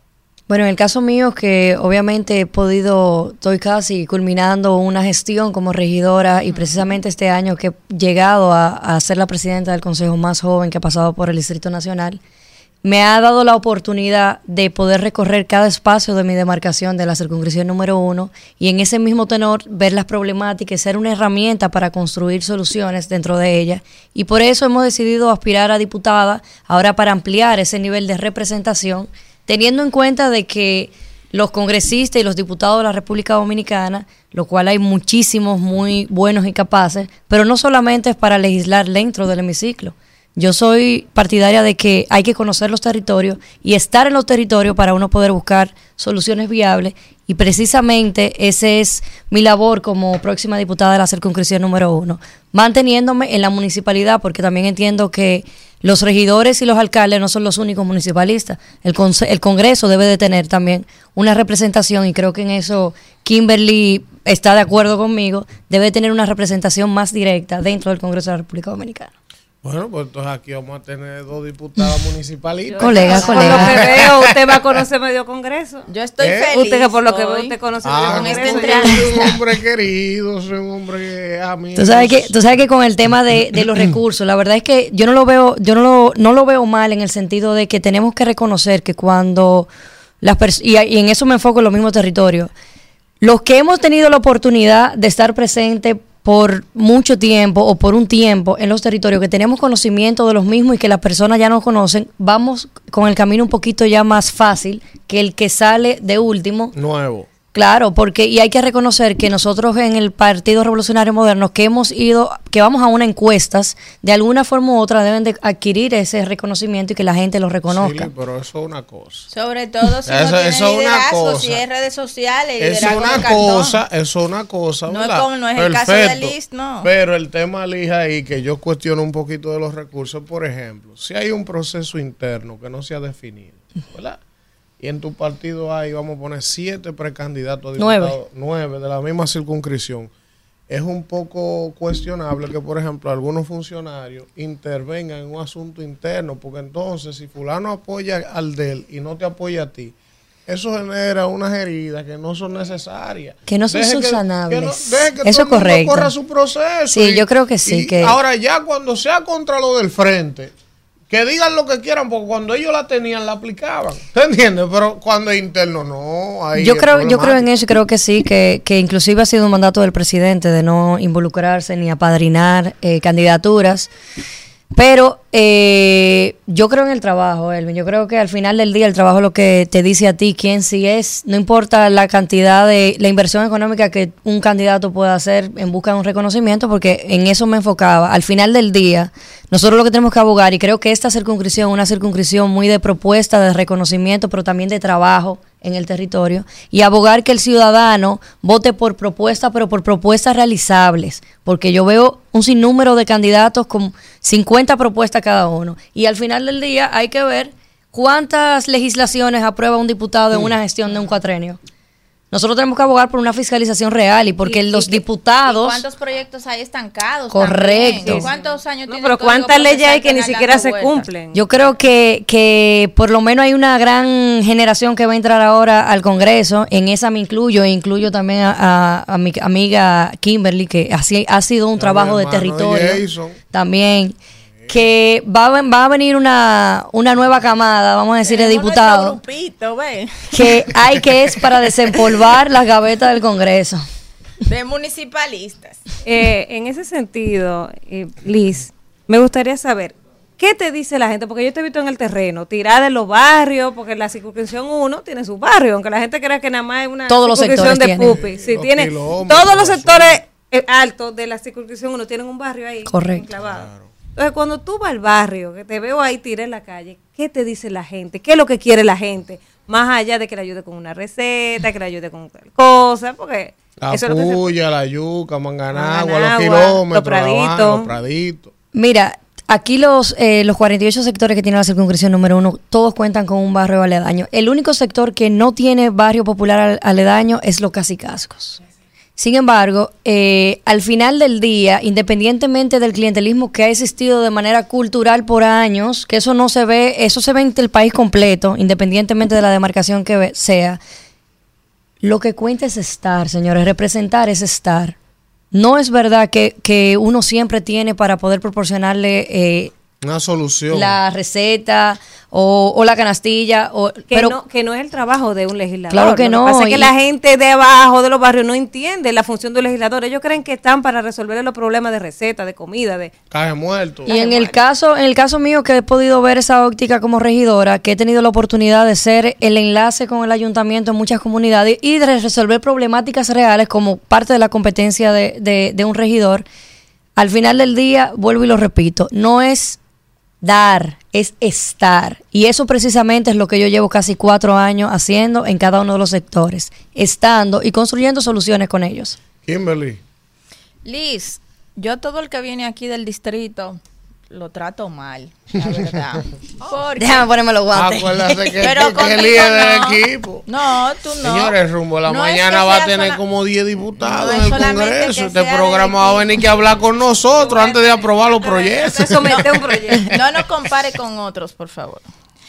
Lo que sí, Liz, eh, este, no, pero lo hago de verdad como una manera de hacer conciencia de que el Distrito Nacional no es igual que el resto del país. Sí. Y que a veces los que están aquí ven la política de una forma y nosotros, los que nos toca la real política, eh, tenemos que hacer política de otra forma que es mucho más forzada. Sí. Y al final los del distrito quieren decidir por el resto del país y no es así.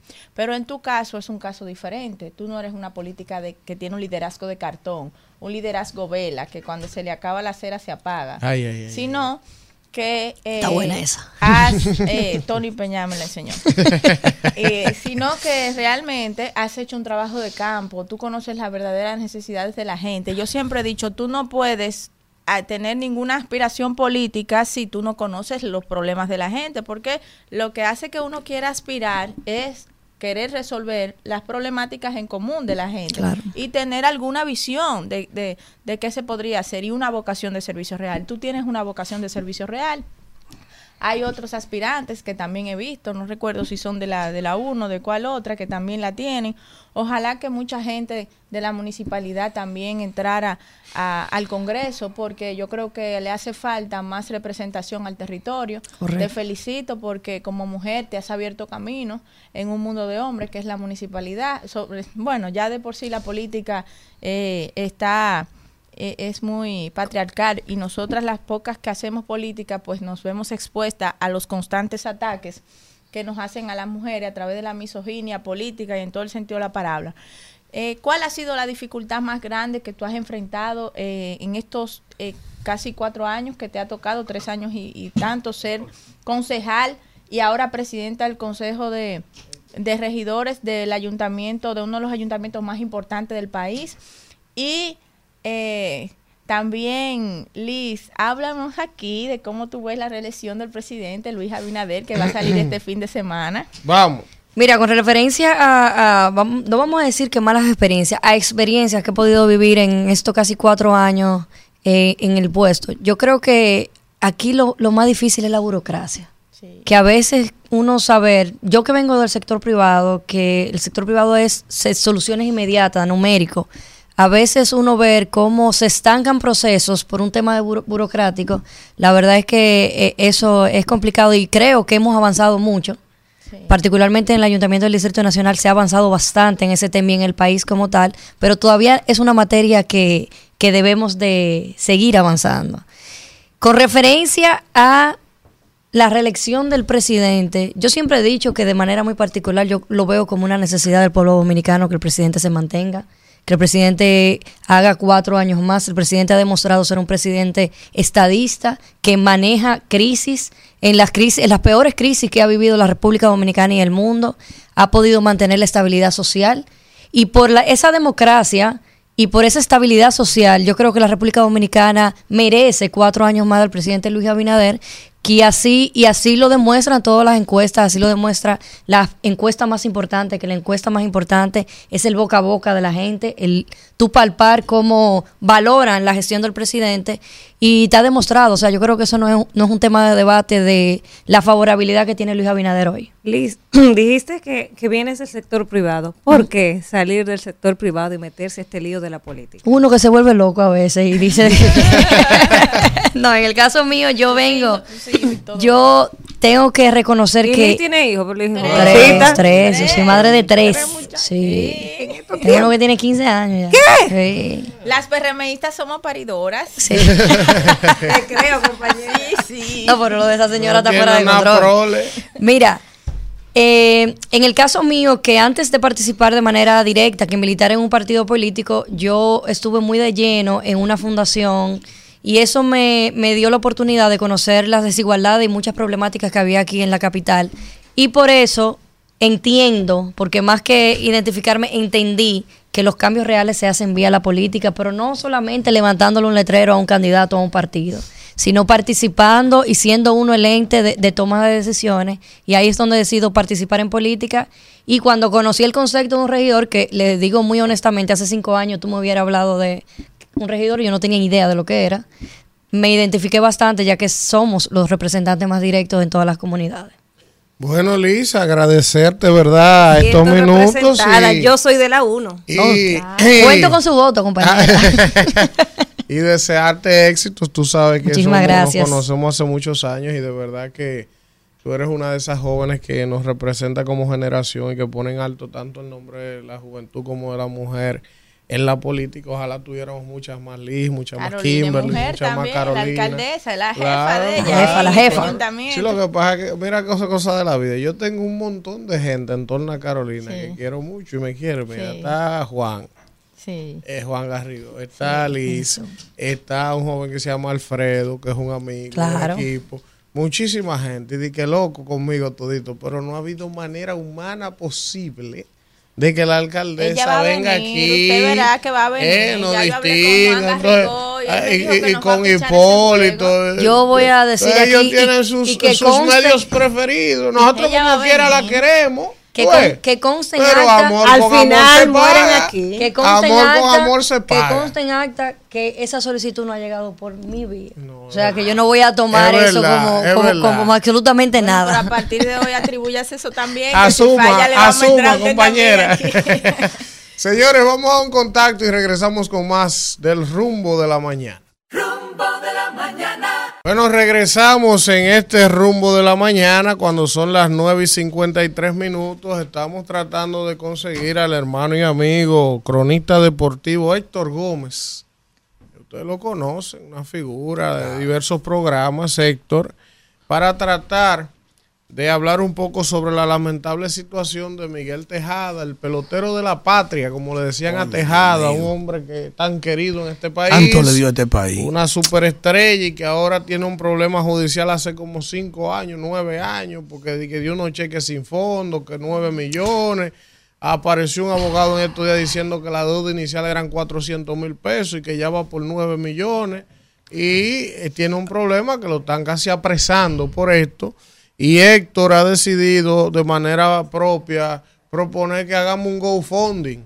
Para pagar, funding. sí, una, una vaina entre todos los fanáticos del país. Del mundo entero. Del mundo. Para pagarle a Tejada esos cuartos. Te voy a porque si no ahora. aparece quien lo resuelva. No. Buenos días, Héctor, hermano. Un honor y un privilegio. Tiempo sin verlo. buenos días, hermano, y buenos días a todo el staff y la audiencia, la vasta legión de, de seguidores que tienen. Un, un honor. Héctor, ¿cuál es esta situación de Tejada? Hemos visto en las redes que tú has propuesto, ¿verdad? Que se haga una especie de donación colectiva entre todos los fanáticos. Del mundo entero. Seguidores, que queremos que Tejada salga de este problema. Eh, ¿Qué es lo que te ha motivado a hacer esto y cuál es la situación medular con relación al caso de Miguel Tejada? Sí, bueno, eh, antes de contestarte, decirte que he, sido un abanderado de, que a nuestros, como yo le llamo, embajadores deportivos, eh, siempre se le dé el trato que, que merecen. En el caso de Tejada, recuerdo que incluso en una ocasión iniciamos una campaña eh, tendente a que Tejada fuese tomado en cuenta para el Clásico Mundial de Béisbol en el 2003 y eso surtió un efecto importante. Y en esta ocasión me he motivado más bien tomando en cuenta, eh, a mí me gusta interactuar mucho con los amigos que nos dan el honor de seguirnos, entonces indistintamente por Twitter, por Instagram, Facebook, Threads también, nos han estado enviando mensajes y básicamente con, con el objetivo de ver esos fanáticos que admiran y que siempre han seguido a Miguel Tejada, el Miguel Tejada desde el punto de vista deportivo, eh, se han motivado a esto y puntualmente eh, un amigo que nos da el honor de seguirnos, nos honra, se llama Waxer Duarte, en su cuenta de Twitter, arroba wduarte 1223, me dijo lo siguiente, cito, Héctor, Miguel Tejada le dio tanta gloria a nuestro país que no es justo que esté pasando por esta situación. Estoy seguro que si se abre un GoFundMe ayudar a Tejada con este problema, habrá muchos seguidores de él, incluyéndome, dice este, esta persona, que estaríamos dispuestos a ayudarle. Motivado en eso, y de hecho eh, tomé eso eh, en el post, eh, me parece que el hermano Alfredo de la Cruz lo vio, Sí. y exactamente, entonces puse lo siguiente para poner en contexto a todos los que eh, nos están escuchando en estos momentos. Voy a leer literalmente, o sea, textualmente. Sí, adelante. Mis amigos, comparto con ustedes esta idea que vía la red social Twitter me hizo Waxel Duarte de abrir un GoFundMe para ayudar a Miguel Tejada a saldar sus deudas. Sé que algunos de ustedes comentarán que, cito, ¿qué hizo Miguel con todos los millones de dólares que se ganó en MLB? Otros, en cambio, dirán, nadie lo mandó a derrochar tanto su dinero, etcétera, etcétera. Respeto a los que opinen de ese modo, pero de lo que se trata en este momento es de ser solidario con alguien que, como Miguel Tejada, le hizo el bien a tantas personas y en el plano deportivo siempre representó con mucho orgullo y dignidad a nuestro país, bien sean series del Caribe, Clásico Mundial, MLB, la Gran Liga, ¿verdad? La pelota invernal dominicana, entre otras. Admito, eso ya haciendo un juicio de valor, que me parte el alma cada vez que Miguel se ve envuelto en situaciones judiciales. Estoy seguro que entre todos podemos aportar nuestro granito de arena para que Miguel pueda ahorrar los compromisos y deudas pendientes. Este llamado es extensivo a todo aquel que disfrutó las hazañas, las hazañas deportivas de este extraordinario atleta, desde fanáticos, peloteros, equipos, Héctor. agentes, en fin.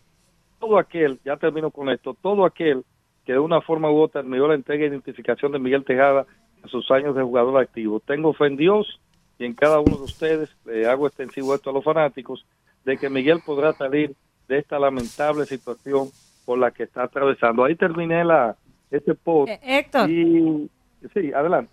¿Cuál es la posición del equipo de las Águilas Ibaeñas que eh, Miguel Tejado, un equipo aguilu eh, eh, un jugador de las Águilas que le dio, que le ha dado, nos ha dado, porque yo soy aguilucha, mucho disfrute a los fanáticos de las Águilas y también le dio mucho dinero al equipo, pues, ¿verdad? Porque la cosa hay que decirlo. O sea, ¿cuál es la posición de ellos? ¿Están dispuestos a ayudar? ¿Han dicho algo? Ha habido un silencio que de verdad a mí me sorprende mucho, de una organización a la cual Miguel le dio tanto. Tanto. Honestamente, ha, ha brillado por su ausencia, al menos incluso en- ya sea en las redes sociales, no ha habido un comunicado de alguien, de algún directivo. Ha habido, yo diría, un silencio, no sé si tipificarlo como cómplice, de alguien que como Miguel eh, le dio tanto a las Águilas y a la, a la Liga Dominicana en sentido general. Ustedes saben lo que Miguel Y Tejada... a la patria, en hermano. Óyeme, lo que ganar en el 2012 el MVP de la Liga Americana eh, con los Atléticos de Oakland y venir Miguel Tejada aquí a jugar como si fuese un novato, tirándose de cabeza. O sea, es una especie de extinción. Héctor. Miguel siempre, sí, a- antes de eh, pasar contigo, hermano, siempre representó al país, no importa, llámese como se llama el equipo.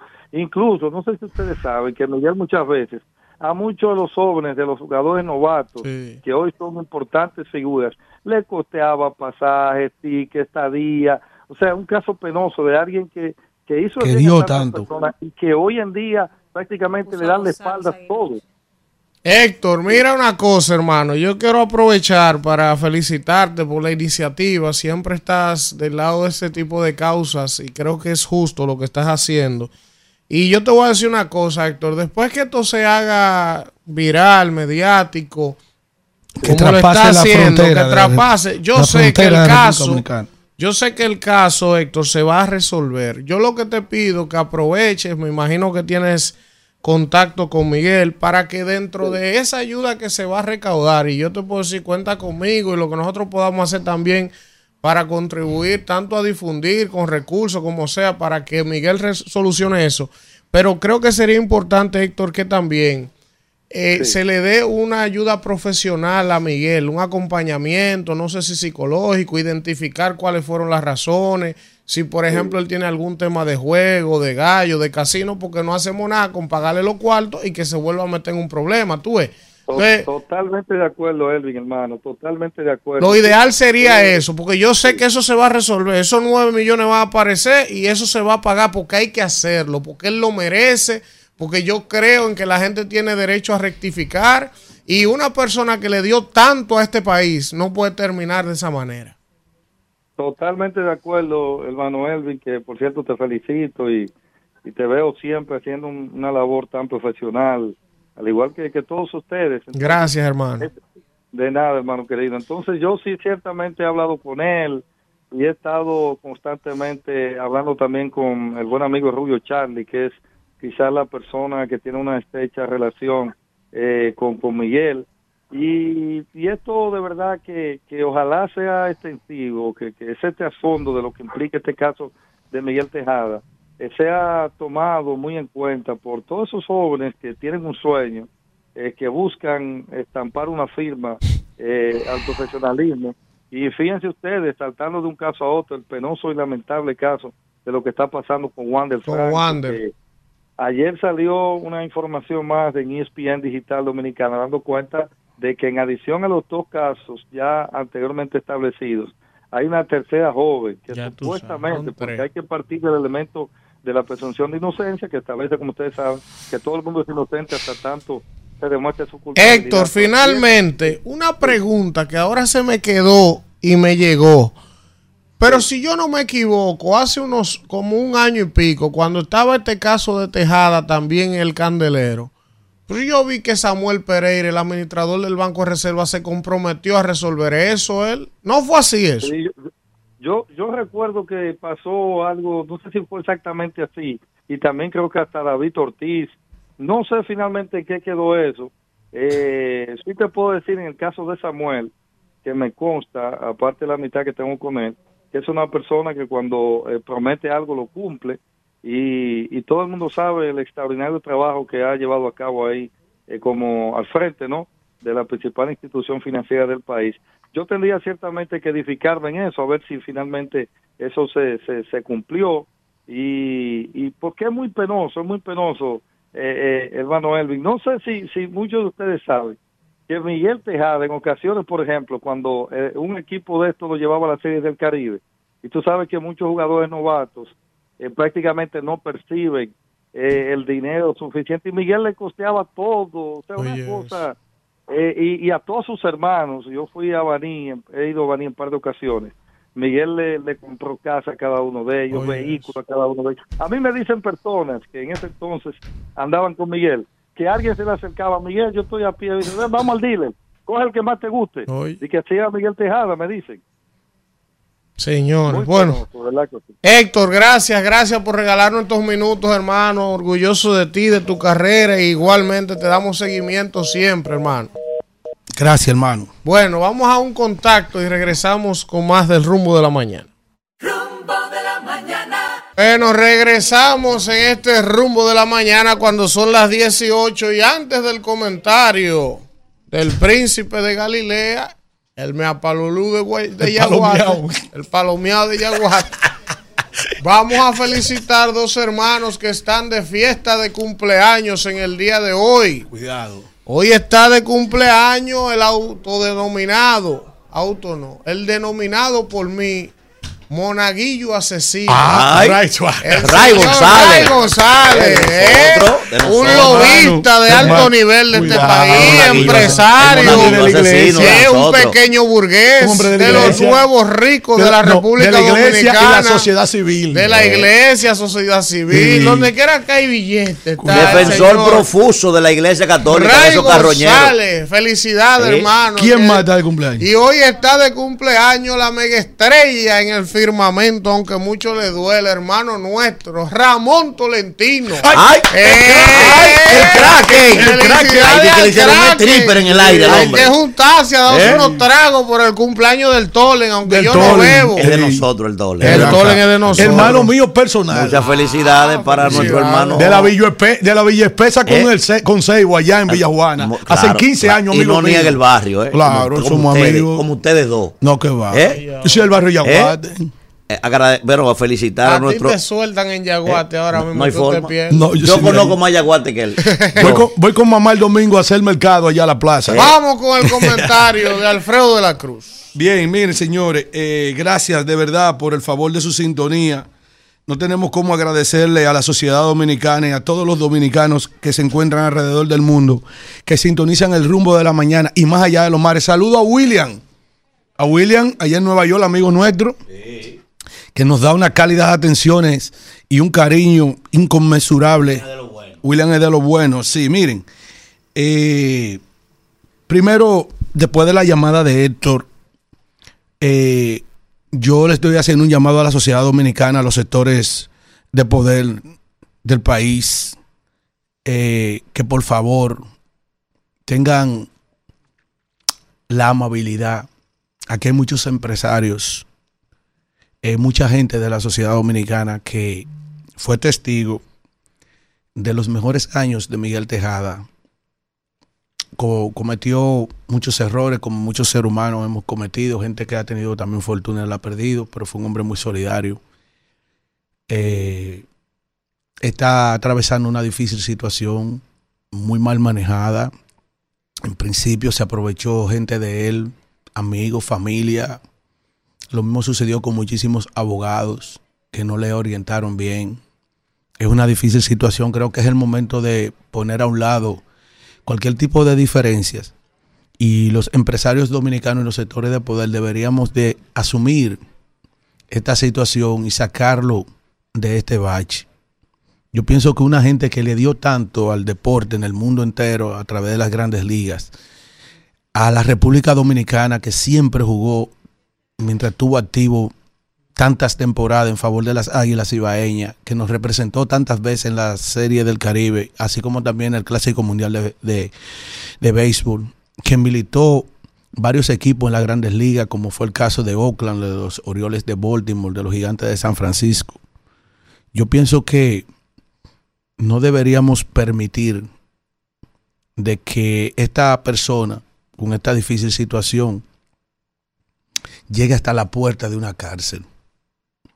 Eh, esta persona está fajada entrenando jovencito y hablándole de su experiencia de la desagradable experiencia que ha tenido, ayudó mucha gente. Y yo pienso que ojalá de verdad que en el corazón de cada dominicano, gracias a Héctor Gómez y gracias al joven que escribió el tweet por esta iniciativa, yo pienso que nosotros como dominicanos no podemos dejar solo a Miguel Tejada porque eso va a endurecer el corazón de otras gente que quisiera hacer lo mismo que está haciendo Carl Town, Carl Anthony Town, que un NBA de alto calibre está jugando por la selección dominicana, pero cuando esos atletas de alto rendimiento ven la espalda que le dan a nuestras glorias del deporte, no se van a motivar a estar junto a la patria en las justas deportivas, en las diferentes disciplinas del deporte en el país. Entonces, mi llamado de verdad a todos los estamentos sociales del país, a la clase que tiene poder económico, social, peso político, que no dejen solo a ese hombre, no lo dejen solo, que los empresarios de Santiago, los empresarios de Santo Domingo, los empresarios de Baní, que hay mucho dinero en Baní, hay mucho dinero en Santiago, hay mucho dinero aquí en la capital dominicana. Este es un país lleno de dinero y de muchos empresarios. Vamos a resolver ese problema, Miguel Tejada, que lo necesita, de verdad. Miguel, que Dios te bendiga y que te ayude a salir de esta situación. Yo sé que no es fácil eh, para la consideración de mucha gente, porque hay reacciones eh, encontradas, ideas encontradas en cuanto a esta situación que está atravesando. Pero yo creo que Miguel Tejada, la guagua, está por encima de todas esas cosas. Que Dios te bendiga, Miguel, y te ayude de verdad a salir de esta situación. Miren, eh, en el día de ayer Aquiles Correa, Manuel, cometió el desaguisado de decir que a Jordan se menciona hoy por LeBron James. Sí, es una frecura de Aquiles Correa, que hermano mío. Jordan está por encima de LeBron James. El que quiera comparar a Jordan con LeBron James, que se vayan los dos a 14 temporadas, a los resultados de los dos en 14 temporadas, que por lo menos le lleva cuatro títulos, seis títulos. Ese es Michael Jordan, para que estemos claros. Y ahí terminó cualquier tipo de análisis. Michael Jordan todos los días se menciona en cada tenis de las diferentes disciplinas del deporte. No importa si se juega fútbol, los diferentes tipos de fútbol, soccer o, el fútbol americano, el golf, si se juega baloncesto, si se juega voleibol, si se juegan todas las disciplinas, ahí está Michael Jordan en cada uno de los útiles deportivos y de los tenis. Así que eso no es verdad, Correa. Vamos a respetar esa cosa. Eh, Jason Domínguez, el prospecto de los Yankees de Nueva York, por fin lo van a subir, lo subieron a Grandes Ligas, va a empezar este viernes a las Grandes Ligas, lo va a subir el equipo de los Yankees. Eh, Carlos Pimentel, Carlos Pimentel ahora dice que va a flexibilizar los requisitos para convertirse en proveedores del Estado. Y en el día de hoy se ve la cara por primera vez con un juez, eh, la señora Pilar, la esposa de Miki López, por estas acusaciones que se están virtiendo sobre ella, sobre el caso en cuestión. Eso es así. Miren, el presidente de la República está siendo flanco de enfrentamiento porque primero eh, maldecía la reelección, a pesar de que la constitución se lo permite, pero le han sacado muchísimos videos, hasta el punto de yo haber dicho aquí que al señor, eh, el camarógrafo Varsovia, que hacía la capicúa con Varsovia, yo decía que en estos días lo estaba esperando, el día que él dijo que iba finalmente a la reelección, que hizo el anuncio desde un hotel en Nueva York. Yo decía que Varsovia lo estaba esperando en el antedespacho porque él dijo, si cuando yo llegue a presidente, ya llévame este video. Cuando él decía que no creía la que, era eh, totalmente en contra de la reelección. Ya eso, ya esa, ya esa saliva le, le cayó en su cara al presidente de la República, pero él no es el único. Él está siendo coherente con la mayoría de los líderes políticos que han alcanzado la presidencia de la República en los últimos años. Y digo que está siendo coherente porque todos han sido incoherentes. Todos han negado eh, querer ir a una reelección y finalmente todos han optado por la propia. Es decir, que yo por eso no lo voy a criticar. También le exigió al presidente de la República pasado, Danilo Medina, que debía, por ética, eh, tomar una licencia Por ética, entonces uno entendía que el presidente, luego de esa expresión, él debería de tomar una licencia. Eso es algo que no va a pasar. Lo mismo está aconteciendo con sus equipos de campaña, donde la mayoría son funcionarios públicos porque son altos dirigentes de los partidos políticos. Y cuando usted es un alto dirigente de un partido político, se entiende que cuando usted va a llegar al poder, usted también necesita tener espacios de poder para consolidarse como dirigente político. De ahí que ustedes pueden ver que la mayoría de esos funcionarios son los que van a encabezar el equipo de campaña del presidente de la República. Pero hay que destacar algo sobre eso. Nadie en ningún partido, en ningún gobierno, en los últimos 20 años, se ha separado de su cargo porque es jefe de campaña de una región. Nadie, nadie, nadie. Que ese es el aspiracional de los dominicanos en términos institucional y democrático. Que un funcionario público en una función importante tome una licencia. Eso es otra cosa. Eso, sí, eso es otra cosa. Ahora bien, para mí me da igual. Para mí, si me le preguntan a Alfredo de la Cruz, Alfredo de la Cruz no quisiera, porque yo no quiero que, no, que haya una sola excusa para la derrota o no del actual presidente de la República. Todos los gobiernos lo hicieron, todos los partidos lo han hecho en los últimos 20 años, donde nadie ha, nadie ha renunciado para seguir en su campaña. El pueblo, la Junta Central Electoral, eh, son quienes, quienes tienen que estar eh, eh, vigilantes a esa situación. Pero yo a mí, Alfredo de la Cruz, si le preguntan, ¿tú quieres que renuncien ese equipo de campaña? Que yo lo mencioné ahorita, que había solamente un extraño que no representa nada y que la gente lo aborrece, como el caso de Roberto Ángel Salcedo, Robertico. Por mí que se queden todos ahí. Porque lo que está a prueba ahora, lo que está a prueba ahora, no es si este gobierno, porque es una difícil situación que tiene el presidente, ¿qué le va a ofrecer a la, sociedad dominicana? Porque el que está aspirando tiene que ofrecer, pero tú eres presidente, ¿qué tú le vas a ofrecer en materia de, seguridad ciudadana? Si, los presos se están fugando en un convoy asaltado y siguen apareciendo gente muerta como pasó con el oficial que lo mataron los haitianos o estos dos que aparecieron quemados. Es decir, ¿qué tú le vas a ofrecer en materia de, de salud? ¿Qué tú le vas a ofrecer? En materia de educación, ¿qué tú le vas a ofrecer si tú tienes un tollo en todo eso? Entonces, cuando tú sigues buscando todos los puntos nodales, el descalabro que tiene el sector energético, los servicios como pasaporte, el metro y toda esa vaina, tú dices, no te apures, deja que él ponga el equipo de campaña que le dé la gana. No hay problema con eso. Y que, y que no tome licencia porque no la ha tomado nadie. Tampoco. Los funcionarios, déjalo. Que el que está a prueba aquí no es Luis Abinader. El que está a prueba aquí es el pueblo dominicano que tiene una cita en el próximo año para las elecciones presidenciales para saber si todo lo malo que está ocurriendo sigue o todo lo malo que está ocurriendo se va. Vámonos. Rumbo de la mañana. Bueno, regresamos con la gente en estos minutos finales y vamos a hablar con el pueblo. Buen día, ¿quién nos habla y de dónde? Dani Duveje, de los alcaldes. Adelante, Dani. No me dejaron hablar ayer, me cerraron de una vez, hablan de la basura y me cerraron. Fíjense. Eh, quiero ya, les estoy llamando porque tengo un problemita desde hace meses con la energía, con la luz, porque aquí no hay cable en las oficinas de los alcarrizos, no hay medidores.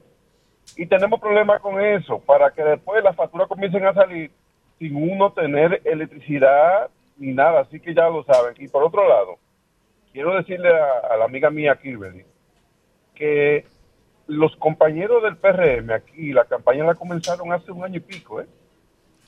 Que el lanzamiento es otra cosa, pero hace un año y pico y yo sé quiénes comenzaron y que no, y que no diga que el presidente que ahora es que va a comenzar, porque toditos comenzaron hace un año y pico. Así que pasen buen día. Buen día, ¿quién nos habla y de dónde? Buenos días, Herbie, a ese equipo maravilloso del downtown de Santo Domingo Este, pero el municipio más sucio que tenemos. Dios mío. Digo yo, Herbie, que un saludo a Héctor Gómez, es lo primero. Sí. Eh, y yo quisiera, eh, príncipe de Galilea, y que ustedes invitaran al papá de Héctor Gómez al programa que aspira a diputado por la circunscripción número uno de Santo Domingo Este por el PRM. ¿Tú estás oyendo, Kimberly? Sí. Ahora, ¿tú sabes por qué lo digo, eh, eh, eh, Sí. eh, Herbie? Para que ustedes escuchen la propuesta de este señor del papá de Héctor Gómez. Invítenlo y usted verá que, que, que quedarán altamente complacidos. Y para terminar, Elvis, el comentario que tú hiciste ayer sobre de este aquí, eh, de lo que está pasando con el de este, óyeme, esto da pena y vergüenza. El de este es robándole, sacándole los cuartos de los bolsillos que está cada ciudadano. El peor servicio que puede dar el de este, pero los, a los apagones es a diestra y siniestra, aquí, por lo menos aquí en Santo Domingo Este. Ok, y para terminar, Elvis, no necesitamos Kimberly y al príncipe, no le demos consejo al PRM, dejemos que se siga puñendo, que se siga jodiendo como está el, PRM. Buen día. Buenos días. Buenos días, eh, eh, eh, eh, ¿cómo se llama? Camarada, camarada de la radio. ¿Quién habla? Le habla excelentísimo influ- influencer, el León del Bronx. De Lion King. Adelante. Eh, miren, eh, yo le tengo aquí una preocupación mía y, y- Sí. y no me cuelga porque tengo otro. Yo estoy, estoy como en pánico. ¿Está en pánico? los sí los hechos que están ocurriendo en el país últimamente así que, que tienen repercusiones así como como eh, el, el dominio del bajo mundo donde eso en el 2000, en el 2000 2004 también se reflejaba a su cuerpo ayudante civil acribillado a tiro otro quemado dentro de dentro de jipeta y ahora hay un escenario igual y será cierto que es cierto Cuidado. y hay un comunicador que habla fino, que ahora está buscando la candidatura a senador por Pedernales. Dijo que se iba a dar un si salía culpable de difamar a Yomaira Medina y todavía está vivo. Buen día. ¿Quién nos habla y de dónde? Buenos días, le habla Elisa desde Santo Domingo. Adelante. Adelante, Elizabeth. Ahora es que nosotros le vamos a dar a demostrar que los números que dan esa encuesta Coño. es realidad con el presidente en la calle. Ay. Nadie puede con nosotros. Fresco, santo Dios. Cuánto gusto. Buen día. Buen día. Arrancó Aina a moler. Buenos Buen- días, Ruposo. Adelante, el León de Manhattan. Pero yo no tengo ese ánimo. Dos ¿eh? cosas. La criminalidad ha bajado y, y solo en ajuste de cuentas por narcotráfico van como 10 en dos semanas. Y, y por otro lado, señores, la Junta, no digan que, que la oposición está atacando a la Junta. No, la Junta está metiendo la pata. Porque la Junta está emitiendo resoluciones, violando la Constitución. Y además de eso, demostraron desde que entraron ahí que son unos charlatanes. Ellos nos mandaron a investigar a todos esos tollos que hizo Cataño Guzmán ahí. Porque cuando Roberto salió, el mejor presidente de la Junta que ha pasado por ahí, le hicieron todo el calceo y toda la vaina. Entonces, a eso que fue un delincuente de verdad. La próxima, profesor. Señores, gracias. Mañana nos reencontramos en otro rumbo de la mañana. Rumbo de la mañana. Rumba 98.5, una emisora RCC Media.